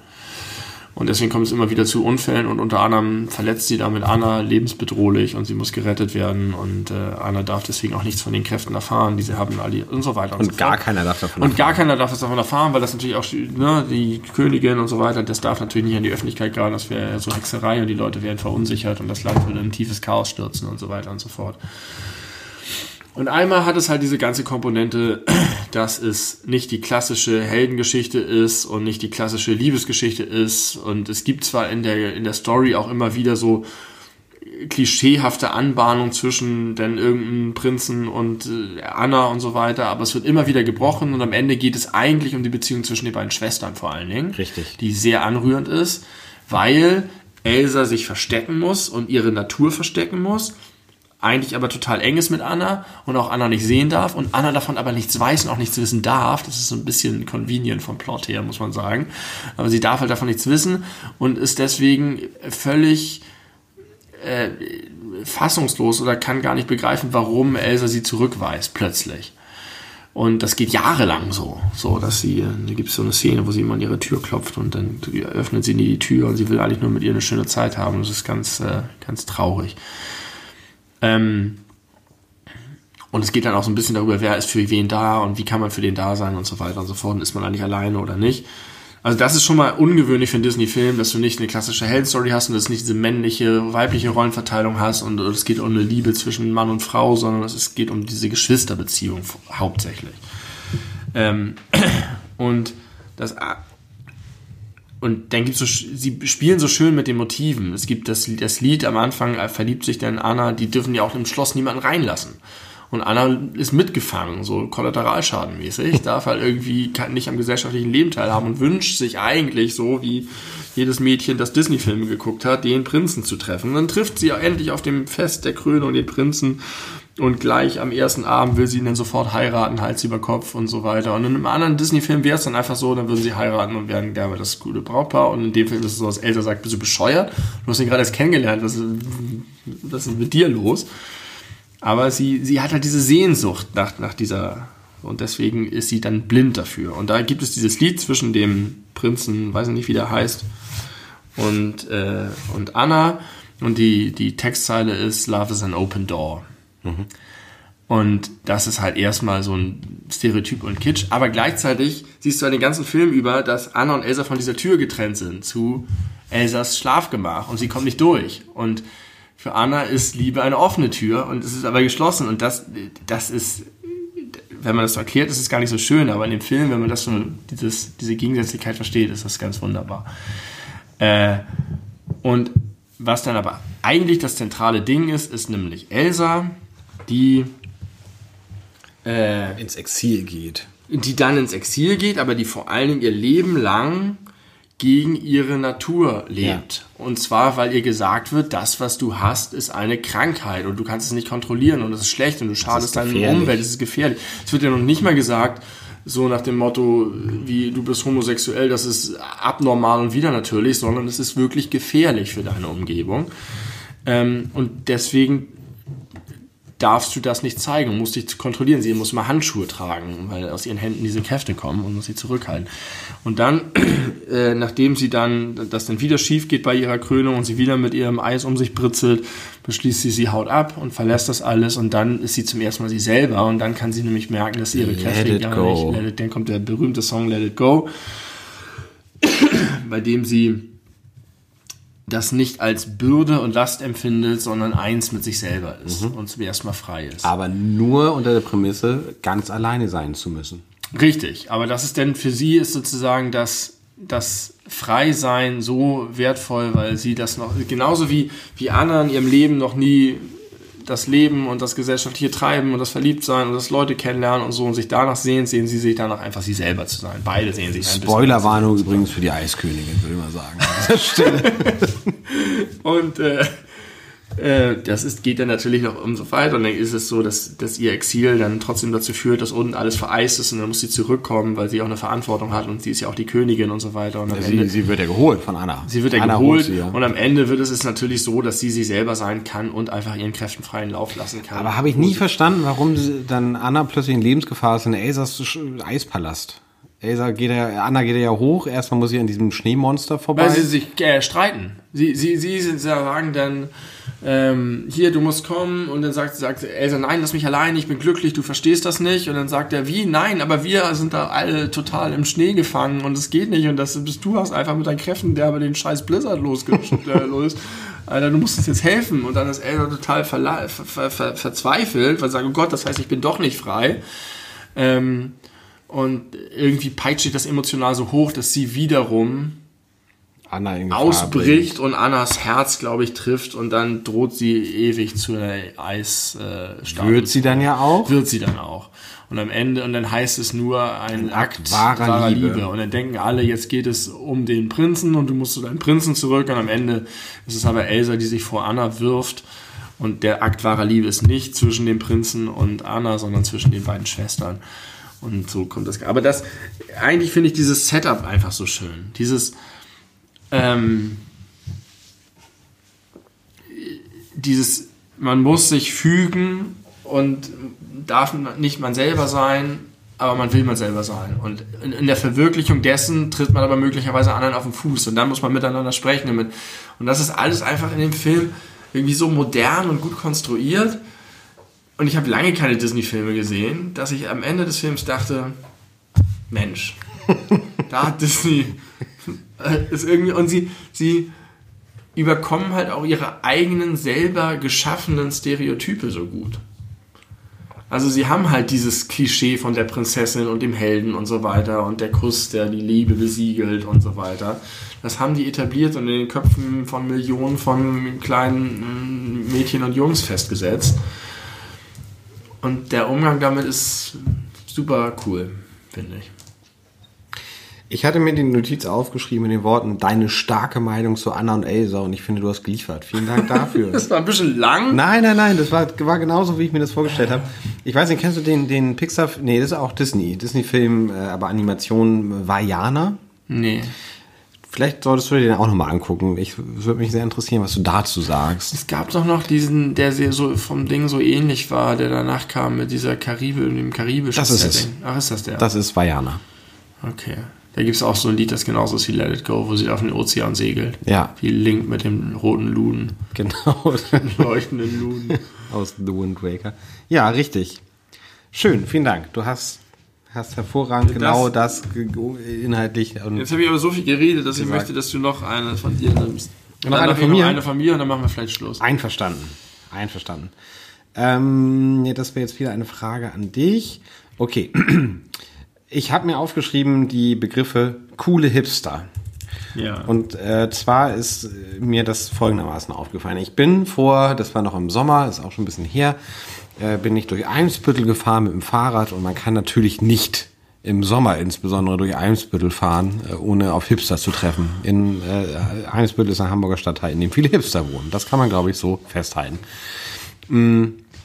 Und da habe ich so gedacht, ich würde ja von mir behaupten, ich bin ein recht selbstbewusster Mensch. Ich weiß äh, sehr genau um meine Stärken und aber auch um meine Schwächen und vielleicht auch äh, um meine Außenwirkung. Aber ich habe mir gedacht, ich bin so ein bisschen, nicht eifersüchtig, ist nicht richtig, vielleicht ein bisschen neidisch auf so Hipster, die aber quasi in meiner Wertevorstellung das coole Hipstertum äh, ausstrahlen und damit leben. Und gemeint ist halt die Leute, die man so objektiv, wenn man sie so sieht, sagt, ah, ist einfach Hipster und macht das, Ja. was er oder sie will. Aber die das einfach nur machen, weil das halt so deren Style ist und sie sich gar sich. nicht, genau, nur für sich und sich darüber gar keine Gedanken machen. Weil das ist natürlich schwierig wird- übereinzukommen. kann man ja von außen nicht beurteilen. Ja, richtig. Und Hipster sind ja nun gerade die Gruppe, der man eigentlich unterstellt, dass sie es nur für die Außenwirkung tun. Richtig. Aber ich bin mir, ich bin fest davon überzeugt, dass es davon viele Leute gibt, die einfach so eine Grundlockerheit und Coolness haben und einfach Bock auf den Style haben, weil die sich das für sich selber überlegt Ja. haben. Und auf die schaue ich auch mit meinen bald 35 Jahren immer noch irgendwie neidisch. Weil ich habe das Gefühl, die haben das Leben auf eine Art und Weise verstanden, die ich niemals haben kann. Also wovor Kannst ich du auf das jeden Fall, ja, ich habe also ich habe auf jeden Fall großen Respekt davor. Du hast halt einerseits, wenn Leute so sehr doll einer Mode anheimfallen, dann unterstellt man ihnen schnell, dass sie keine, keinen eigenen Style haben, keine eigene Haltung haben, einfach nur machen, was die, der Fashion vorgibt. Der Fashion. Und ähm, Der Fashion-Präsident. da- sich, da, sich, sich damit sehr einfach machen. Und das kann man dann sozusagen eigentlich gar nicht ernst nehmen. Es gibt aber die Leute, bei denen du das Gefühl hast, die sind mit sich cool in einem Style Genau. Und representen den voll und sind Ja. da voll drin. Aber völlig unprätentiös dabei. Ganz unprätentiös, aber eben trotzdem auffällig. Also nicht Ja. einfach, ich sag mal so wie du und ich mit einem Pulli und einer Jeans und äh, ja. so. Du hast es genau verstanden, was ich meine. Und- Sehr schön. das ist schon beeindruckend, weil das irgendwie, das strahlt ein Selbstbewusstsein aus, einen gewissen Mut zur, zu, irgendwie auch Stellung zu beziehen Mhm. oder sich irgendwo zu verorten Oder auf jeden Fall nicht dazuzugehören. und trotzdem das Ganze halt aber so lässig zu machen. Also Ja. wenn Leute einen Style haben und dabei lässig sind, finde ich das auch immer sehr Ja. bemerkenswert. Und ich hätte gar keinen Anhaltspunkt, also ich wüsste gar nicht, woher ich das nehmen sollte. Ich glaube, es äh, viele Leute, die so, die so auf YouTube und so erfolgreich sind oder vielleicht auch auf Instagram erfolgreich sind. Ich glaube, das sind genau solche Menschen. Auch da gibt es ganz viele Ausnahmen, gar keine Ja. Frage. Ausnahme steht in die Regel. ähm, aber da gibt es ganz viele Leute, auf die es nicht zutrifft, so sage ich es jetzt. Aber es gibt auch einige, und ich denke da an manche Leute, die bei den Rocket Beans arbeiten. Und wahrscheinlich denke ich auch ein bisschen an Finn Kliman, weil Finn Kliman ist auch ein fucking Hipster. Das lässt sich nicht anders sagen. Aber er macht es halt auch mit so einer Coolness und Lockerheit, dass man da so ein bisschen neidisch drauf guckt, weil der, der ich, ich bin auch nicht falsch verstehen. Ich bin super im Reinen mit mir. Ich, ich finde, Ja, ja, das ist Fall. Ja, aber ich weiß es trotzdem, was du meinst. Aber vielleicht gibt es auch einfach Leute, die sagen würden, Alter, das sind einfach zwei Typen, die machen einfach ihren Podcast und die hauen das einfach, also die sind, weißt du, Leute, die sich, bevor sie einen Podcast machen würden, einfach erstmal 200 Jahre lang ein Konzept überlegen würden und sagen, wie wirken sie und, hm, und kann ich das so sagen?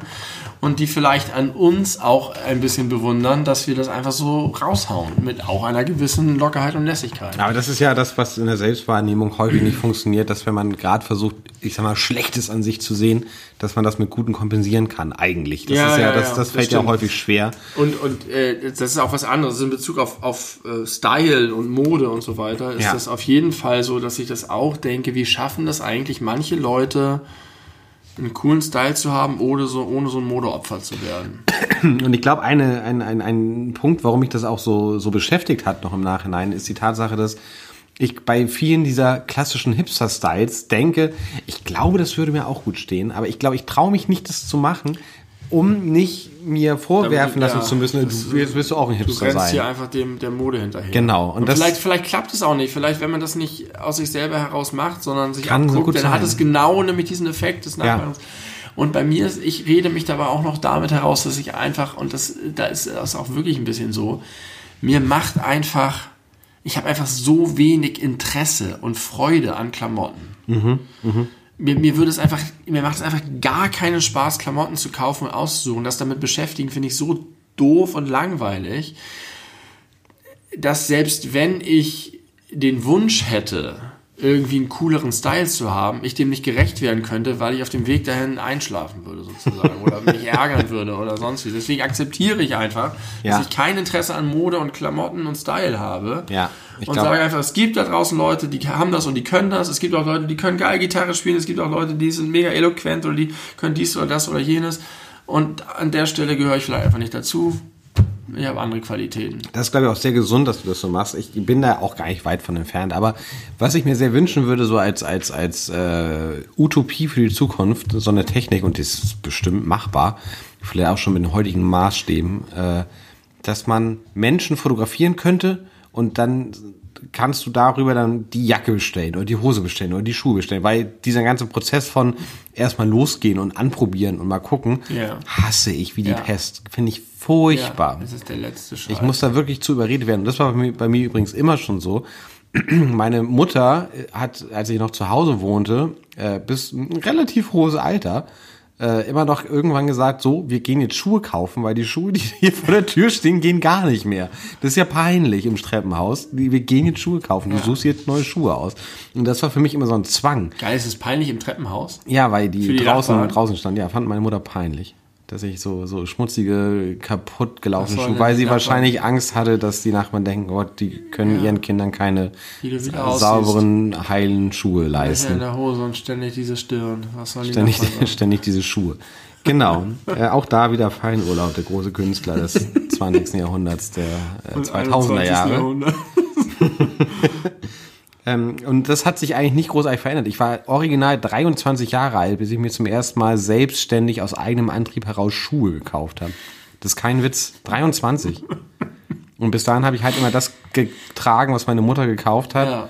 Und was das halt auch so optisch war, war mir auch scheißegal. Ja. Guck dir Fotos aus der Zeit Ja. an, das sieht man auch.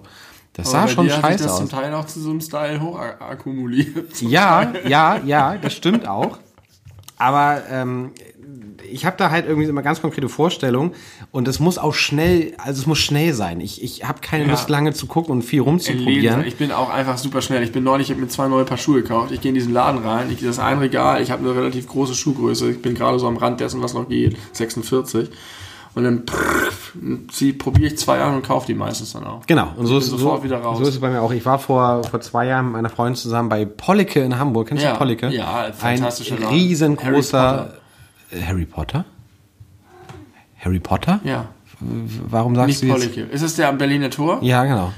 Also ich Pollicke. war da noch selber noch nicht drin, aber die Geschichten, die ich gehört habe, ist es so, dass du, als wenn du in so einen verwunschenen Laden gibst mit ganz vielen Wendeltreppen und alles ist ganz klein und dann kommt da irgend so ein uralter Mann, guckt dich an und nickt einmal, in der- verschwindet wie in der Winkelgasse, und kommt, kommt, kommt mit dem Anzug wieder und der passt dir.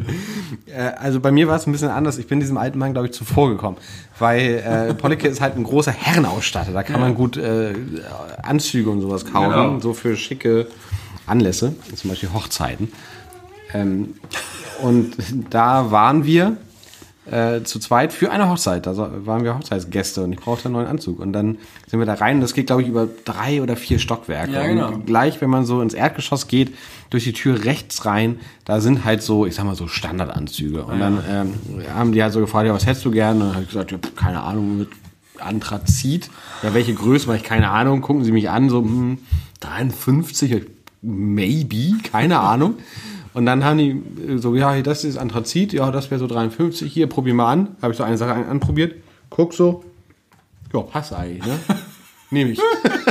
Zehn Minuten hat das gedauert. Ich glaube, ich habe noch eine, eine zweite Hose So anprobiert. berichten tatsächlich alle von Pollicke. Ja. Auch die, die sozusagen eigentlich aussuchen, weil die meinen, das ist halt diese Magie der Winkelgasse. ja, das, das kann sein. Die kommen und gucken dich an und geben dir dann Anzug und du hast keine weiteren Fragen. Aber so war es auch, als ich, als ich, äh, als ich die Verlobungsringe gekauft habe für meine Freundin. Das sei mal an dieser Stelle erwähnt, für die, die es nicht eh schon wussten. Uhu, das ist auch schon ein bisschen her. Da habe ich äh, mich verabredet mit ihrer besten Freundin zum Aussuchen und da sind wir dann in die Europapassage gefahren zu Christ. Übrigens absolute Nicht-Empfehlung, geht da nicht hin, ist ein Kackladen. Ähm, aber da, das war der erste Laden, wo wir drin waren äh, und ich habe halt gesagt, so das und das hätte ich gern und so und so, mhm, das und das ist, ist das Budget. Und dann habe ich halt so einen gezeigt bekommen und dachte, ja, das ist eigentlich gut. Ja, okay, gibt's da noch einen Männerring zu? Ja, alles klar, nehme ich. Gekauft, raus da. Und dann meinte auch die Freundin von meiner Freundin so, "Ah, ich dachte, wir gucken jetzt noch mal so ein paar Stunden. Ich habe mir den ganzen Tag freigenommen. Ich dachte, wir gehen doch mindestens in so drei, vier Läden. rein. Meinte, Warum denn? Wir haben doch jetzt das gefunden, was Seid wir Eis brauchen. Exakt. Ohne Witz. Habe ich das schon mal erzählt? Wirklich nicht? Wir waren wirklich Eis essen danach. Kein Witz. Verrückt. Ich gehe nie Eis essen.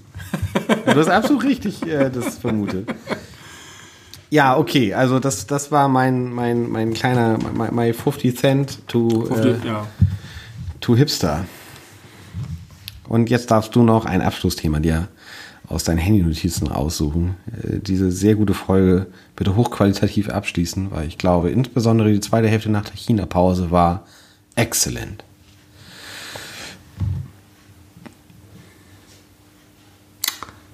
Schwierig.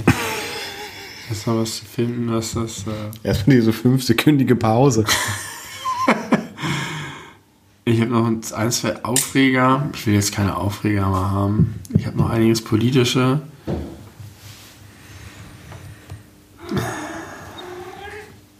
Entweder wir reden über Pilze oder über Bettzeug. Bettzeug bitte. Das passt ja auch zu den das Matratzen. Auf, das ist ein Aufreger und ja, ich habe, vielleicht haben wir darüber schon geredet. Ich, mir kommt nicht in den Kopf, warum es diese Bett, Bettbezüge gibt, die weder Knöpfe noch Reißverschlüsse haben. Das kommt mir auch bekannt vor, dass wir da schon mal drüber geredet haben. Ich glaube nicht unbedingt im Podcast. Es gibt diese Kopfkissen. Ja, ja, ich weiß. Die einfach nur unten so, die kannst du so umklappen. Oh, genau, da das ist so ein- so ein Einschlag. So, hm, Mhm. das hält bestimmt. Und dann wühlst du 20 Sekunden und dann quillt dir die halbe Kissenwurst da raus. Das ist ein Aufreger, meinst Das du? ist ne? ein richtiger Aufreger. Wie scheiße ist das? Das ist so, dass ich denke, das ganze Produkt, die ganze Produktlinie, alles kannst du einfach verbrennen. Niemand braucht das. Es ist nur Scheiße und die werden, es gibt so viele davon. Und es ist ja offensichtlich eine, eine, eine, eine bewusste Entscheidung in der Produktion, dass man so sagt, machen wir Knöpfe oder Reißverschlüsse? Nichts. Warum machen wir denn gar nichts davon? Genial. Und es gibt keinen Vorteil. Nichts. Es ist einfach, und es funktioniert nicht. Also wenn, bin- wenn, es, wenn es funktionieren würde, könnte ich auch sagen, okay, es ist bin in der mir- Produktion einfacher. Ja, genau. Ich bin mir sicher, dass es einfacher ist in der Produktion. Ja, aber meine Güte, ein Knopf. Ja, es ist ja nicht nur ein Knopf, weil die ja nicht nur Ja, eine vier, Bettdecke herstellen. Knöpfe. Pro Bettdecke. Ja, pro Bettdecke. Und die, die stellen die ja nicht in Einzelarbeit Von 7 für. Cent auf die Bettdecke. Fertig. Ja, Wenn du also 10 ich, Cent drauf machst, machst du sogar noch einen Gewinn von 3 Cent pro Decke und niemand merkt es. ich glaube, dass du äh, exorbitant weniger Decken am Tag herstellen kannst, wenn du da Knöpfe oder Reißverschlüsse einnähen musst, als wenn du es lässt. Ja, aber ey, was bringt dir ein Produkt, das gestreamlined ist in der Produktion, wenn es den Nutzen überhaupt nicht mehr erfüllt? Das ist so wie diese, es gibt so viele Sachen, die produziert werden, die sozusagen instant kaputt gehen, Ich wo möchte, man sich fragt, warum werden die überhaupt produziert? ich möchte dazu folgende Anekdote erzählen. Ich habe ja schon vor ein paar Folgen gesagt, dass äh, wir gerne zum Frühstücken uns Brötchen aus der kleinen Konditorei holen und dass ja immer eine sehr lange Schlange davor Ja. ist. Insbesondere zu Corona-Zeiten ist sie natürlich viel länger als sonst. Und da, äh, die führt an einem Kick vorbei. Und dieser Kick hat, äh, der hat natürlich immer zu am Wochenende, wenn wir da stehen, zumindest sonntags. Und da gibt's aber immer die Außenwerbung, wo original draufsteht. Spannbettlaken für 1,99 und darunter der Preis sagt alles. Wo ich mir auch denke, ja, der, der Preis sagt alles. Die will ich nicht haben. Diese Spannbettlaken für 1,99 Euro. Nee, nee, der Preis spricht für sich. So ist der Spruch. Der Preis spricht für sich. So, ja, Mann. Der Preis spricht für sich. Das ist nichts, was ich in meinem Leben haben will. 1,99 Euro Spannbettlaken. Gut, gut gespart. Ja. Also vielleicht geht das in die Richtung. Ich, vielleicht ist es in der Massenproduktion ein wesentlicher Faktor, ob du da Knöpfe oder Aber man Reißverschlüsse sieht es oder auch gar von nichts außen nicht. Die sind eingeschweißt und du kannst nicht erkennen, was für einen Verschlussmechanismus sie haben. Dann kaufst Das du es und packst es zu Problem. Hause aus und du willst dir alle Fingernägel ausreißen, weil es so schrecklich ist. Es ist so schlimm. Und ich finde auch, also Knöpfe sind schon scheiße. Denn wenn du das neu beziehst und du musst die alle, und dann ist es Ja. manchmal auch noch so, das ist überhaupt der allerdümmste Scheiß. Es gibt welche mit Knöpfen, die aber so angebracht sind, dass du sie nicht einfach nur zuknöpfst, sondern die haben noch so eine Lappenschicht drüber, drüber, ja. damit du die Knöpfe nicht siehst. Ja. Weil die Knöpfe unfein sind. Ist es nicht vielleicht auch ein bisschen, dass du sie nicht spürst an den Füßen Ich glaube, es geht oder um die so? Optik. Weil die Leute, dann machen die ihr Bett, falls sie eine Tour machen durch ihr Schlafzimmer, dann kommen die Leute rein und sagen, oh, du hast da sichtbare Knöpfe. An der Bettdecke, das ist aber fein. Das geht ja gar nicht. Das ist ja, also hier Oh, kommt nicht mehr her. fuck, ey. Ja, also wenn das, Das ist wirklich so, der so Grund wie, ist. wie, wie du an Türklinken keine Schrauben sehen darfst und deswegen sind die so scheiße angebracht und du kannst Ja, das hast du schon mal gesagt. Äh, häufig sind diese Knöpfe aber auch einfach slightly zu groß Ja. für die Löcher. Gibt Was ist es das eigentlich für eine Scheiße, dass man da mit echt richtig Gewalt durchdrücken Ja. muss? Ja. Das ist auch nicht gut durchdacht. Ich habe Das- das auch an Hemdenärmeln häufig und dann musst du Ja. mit der linken Hand am rechten Ärmel und die kriegst ihn einfach nicht durch und der Termin fängt an und du bist schon am Poolen und Poolen also, und dass im Jahr 2020 das Knöpfe-Game noch nicht durchgespielt ist, ist wirklich ein Armutszeugnis ja. für unsere Gesellschaft, nimm man halt Druckknöpfe sagen. oder mach einfach überall Reißverschlüsse dran. Es gibt Druckknöpfe. Ich habe schon, schon äh, Bettdeckenbezüge gesehen und auch Kopfkissenbezüge Ja. mit Druckknöpfen, die sind fantastisch. Ja. Aber da kann ich mir vorstellen, dass sie mit der Dauer ausleiern, dass sie dann irgendwie nicht mehr, nicht mehr fassen. Boah, das glaub ich ist nicht. aber, glaube ich, auch nicht so irrsinnig schlimm. Reißverschlüsse sind am geilsten. Aber nun ist nicht, na, es, da gibt es auch äh, qualitative Unterschiede, weil es gibt ja die, die haben kein, kein Henkel, sondern wo du einfach nur dieses, Ja. dieses Ding selber Du greifen musst musst. am Ende noch deinen, deinen. Zeigefinger rausschnipsen und dabei mit dem Daumen noch nachschieben, damit er Genau, ganz zugeht. das, das ist nicht immer ganz unkompliziert und vor allem, wenn die ganz zu sind, sind sie manchmal schwer aufzubekommen, wenn du Richtig, da musst du mit dem. Fingernagel. Oh, und das kann wehtun. Das kann unangenehm sein. Dann können natürlich Reißverschlüsse immer so kaputt gehen, dass du sie äh, zuziehst Klar. und dann ist das Ende. Aber das passiert nicht so wahnsinnig oft. Bettdecken Aber, ist mir aber noch nie passiert. aber ich finde, was, was eine. Warum? Wer macht den Reißverschluss und produziert den und dann macht er den, den Henkel nicht dran? Ich glaube, das, also entweder ist es auch ein ästhetisches Ding oder auch da so ein, dass man nicht will, dass irgendwie so ein, so ein, so ein, äh, so ein Reißverschlussdödel in deinen Fuß Der reinpiekst. Fuß ist doch gar nicht an der Unterseite der Decke. Die Decke ist doch länger als dein Körper. Ja, aber die Füße gucken heraus bei normalen Menschen. Kein, kein, kein, kein sinnvoller Mensch äh, dieser Gesellschaft hat die Füße unter der Decke. Ich hab die unter der Decke. Nein, hast du nicht. Natürlich. Nein, du hast deine Natürlich. Füße nicht dauerhaft die ganze ich sag Nacht. dir, die meisten Leute, ich schätze 80% der- bis 90% der Leute haben die Füße unter der Bettdecke. Maximal. Genauso wie, wie viel Prozent, hier, 10% AfD-Wähler. Das sind die Leute, die, die Und ihre ich. Füße und, und du, die die Füße unter der Decke haben. Ansonsten, das ist doch 80, geisteskrank. 90. Geisteskrank, die Füße unter der Decke zu haben. Weißt du, wie heiß das ist? Das ist doch scheiße. Man braucht doch Luft an den Füßen. Man muss doch, man, sonst fühlt man sich auch ge- eingeengt und Die Füße sind gefangen. doch so kalt häufig. Ja, aber das macht doch nichts, wenn der Rest warm ist. Die Füße müssen warm sein. Du hast die Füße immer unter der Ja. Decke. Immer. Ja, im Sommer nicht. Also, ich habe auch noch das, ganze Bein nicht unter der Decke. Da schlafe ich ja mit einem Bein auf der Decke. Das kann doch nicht wahr sein. Fällt auch raus. das. Das Warme Füße nerven mich auch, aber ich. Okay, ich Leute, jetzt mal ernsthaft. Ich hab, ich, ich, so häufig rufe ich dazu auf und selten kommt, also äh, ein bisschen Reaktion kommt häufig, aber nicht flächendeckend. Jetzt brauche ich mal bitte wirklich eine flächendeckende Reaktion von jedem von euch, der diese Folge hört, bis hierhin. Wo Ich, sollen die das eigentlich hinschreiben? ist mir scheißegal, ob das bei WhatsApp ist, weil wir uns persönlich kennen, ob das, ob das bei Instagram Belebu-Podcast ist, äh, weil du in der Schweiz wohnst, liebe Glörgel, oder ob das bei Discord ist, ist mir alles egal. Ich möchte jetzt wirklich von jedem einzigen von euch, wenn du in der Schweiz wohnst, hast du meine Handynummer nicht. Das ist Meine der aber. Unterschied. Ja, das, ja, dann schreib gern Benny. Ähm, das will ich jetzt wirklich wissen. Im Winter, es ist kalt, ne? das ist schon, Ja. ne? ich kann, da habe ich mir ist auch Herbst oder Frühling. halt, oder halt Frühling. alles, was nicht Hochsommer ist. Ja. Oder nicht, nicht wirklich warm. Füße dauerhaft nachts unter der Decke oder außerhalb der Decke. Das möchte ich jetzt wirklich, wirklich ja mal empirisch, äh, also nee, empirisch ist es ja nicht, weil wir ja keine groß Ja. genug Menge haben. Groß genug ist schön. Ja. Ähm, um das festzustellen. Aber unter unserer Hörerschaft, das würde ich gerne wissen, auch um euch so äh, menschlich einschätzen zu können, ob sich das noch lohnt, das weiterzumachen hier dem Podcast. Aber ich habe noch mal eine ganz kurze andere Frage an dich, lieber Benny. Nur an dich, das will ich jetzt nicht von euch da draußen hören. Wenn man Bettwäsche wäscht, Ja. Bettdecken, be große äh, Mhm. Kopfkissenbezüge, machst du die vorher zu? Damit nicht, weil man wäscht die ja meist nicht alleine, sondern mit Socken Nein, oder Unterwäsche hin und wieder passiert es, dass ich mal einen Laken raushole, dann kommt da noch eine alte Socke raus oder so. Passiert. Ja, beim Laken, die kannst du ja nicht zumachen. Passiert echt Es geht jetzt wirklich um Bettdecken Nein, und so. aber es ist, wenn, ist es eigentlich auch hauptsächlich in Laken, weil die sich so einkrumpeln. In der Bettdecke, das, das ist nie, das merkt man auch, wenn du die dann da rausholst, wenn da noch andere Wäsche Ja. drin ist. Das, so sehe ich es nämlich auch. Ja, das muss man nicht zumachen. Ich Man denke muss auch. es ja nur einmal wieder hinterher aufmachen und das nervt. Mhm. Ja. Dankeschön, das ist genau das, was ich hören wollte. Auch schön, jetzt nur haben mit wir. den Füßen sind wir quer. Aber das war doch ein ganz gutes letztes Thema. Ich hätte gar nicht Ich gedacht, denke dass das auch, ich denke ist. auch. Jetzt können wir das äh, vor allem nochmal Ähm, ich möchte noch mal sagen, hört. ihr seid nur eine Rezension auf iTunes entfernt von unseren Tagebucheinträgen. Ich habe gestern vom Dachboden mein Tagebuch von 1998 geholt. Ich, kleiner Spoiler, es ist mega uninteressant.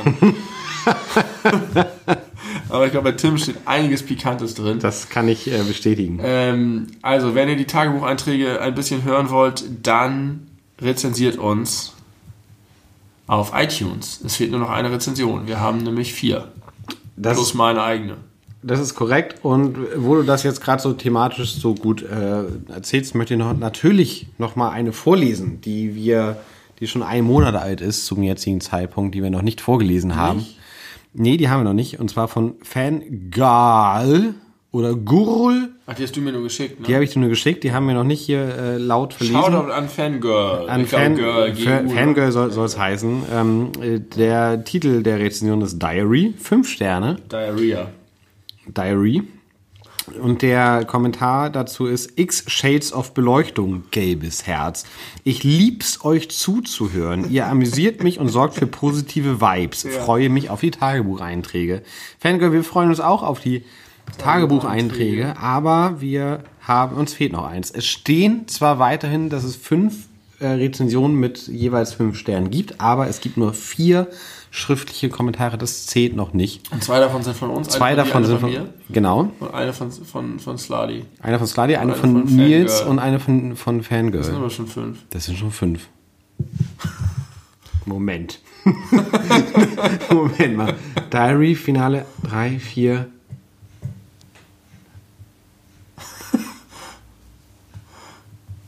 Da ist meiner. Da ist deiner. Irgend, eins, zwei, drei, vier, fünf. Fällt Nils oder Sladi? Nein, es gibt fünf. es gibt fünf. Es gibt fünf. Ja, aber eines von mir, die nicht zählt. Die von Ah, dir haben ah, wir. deine zählt nicht? Nee, und die von dir haben wir ja schon sozusagen Ja, ich reingeschummelt. genau, da habe ich ja gesagt, die Die zählt. zählt. Also wir brauchen noch eine fünfte iTunes-Rezension und empfehlen uns euren noch mal ein bisschen weiter. Wir müssen erstmal hier auf ein paar. Wir brauchen erstmal die Road to Fame mit diesem Podcast. Ja, brauchen wir jetzt Weil mal. es ist jetzt die 41. Folge. Irgendwann müssen wir jetzt auch mal zu Klum kommen. Spätestens bei Folge 433 möchte ich mindestens 100 Hörer haben. Das, das wäre schön. Und wenn nicht, ist auch nicht schlimm.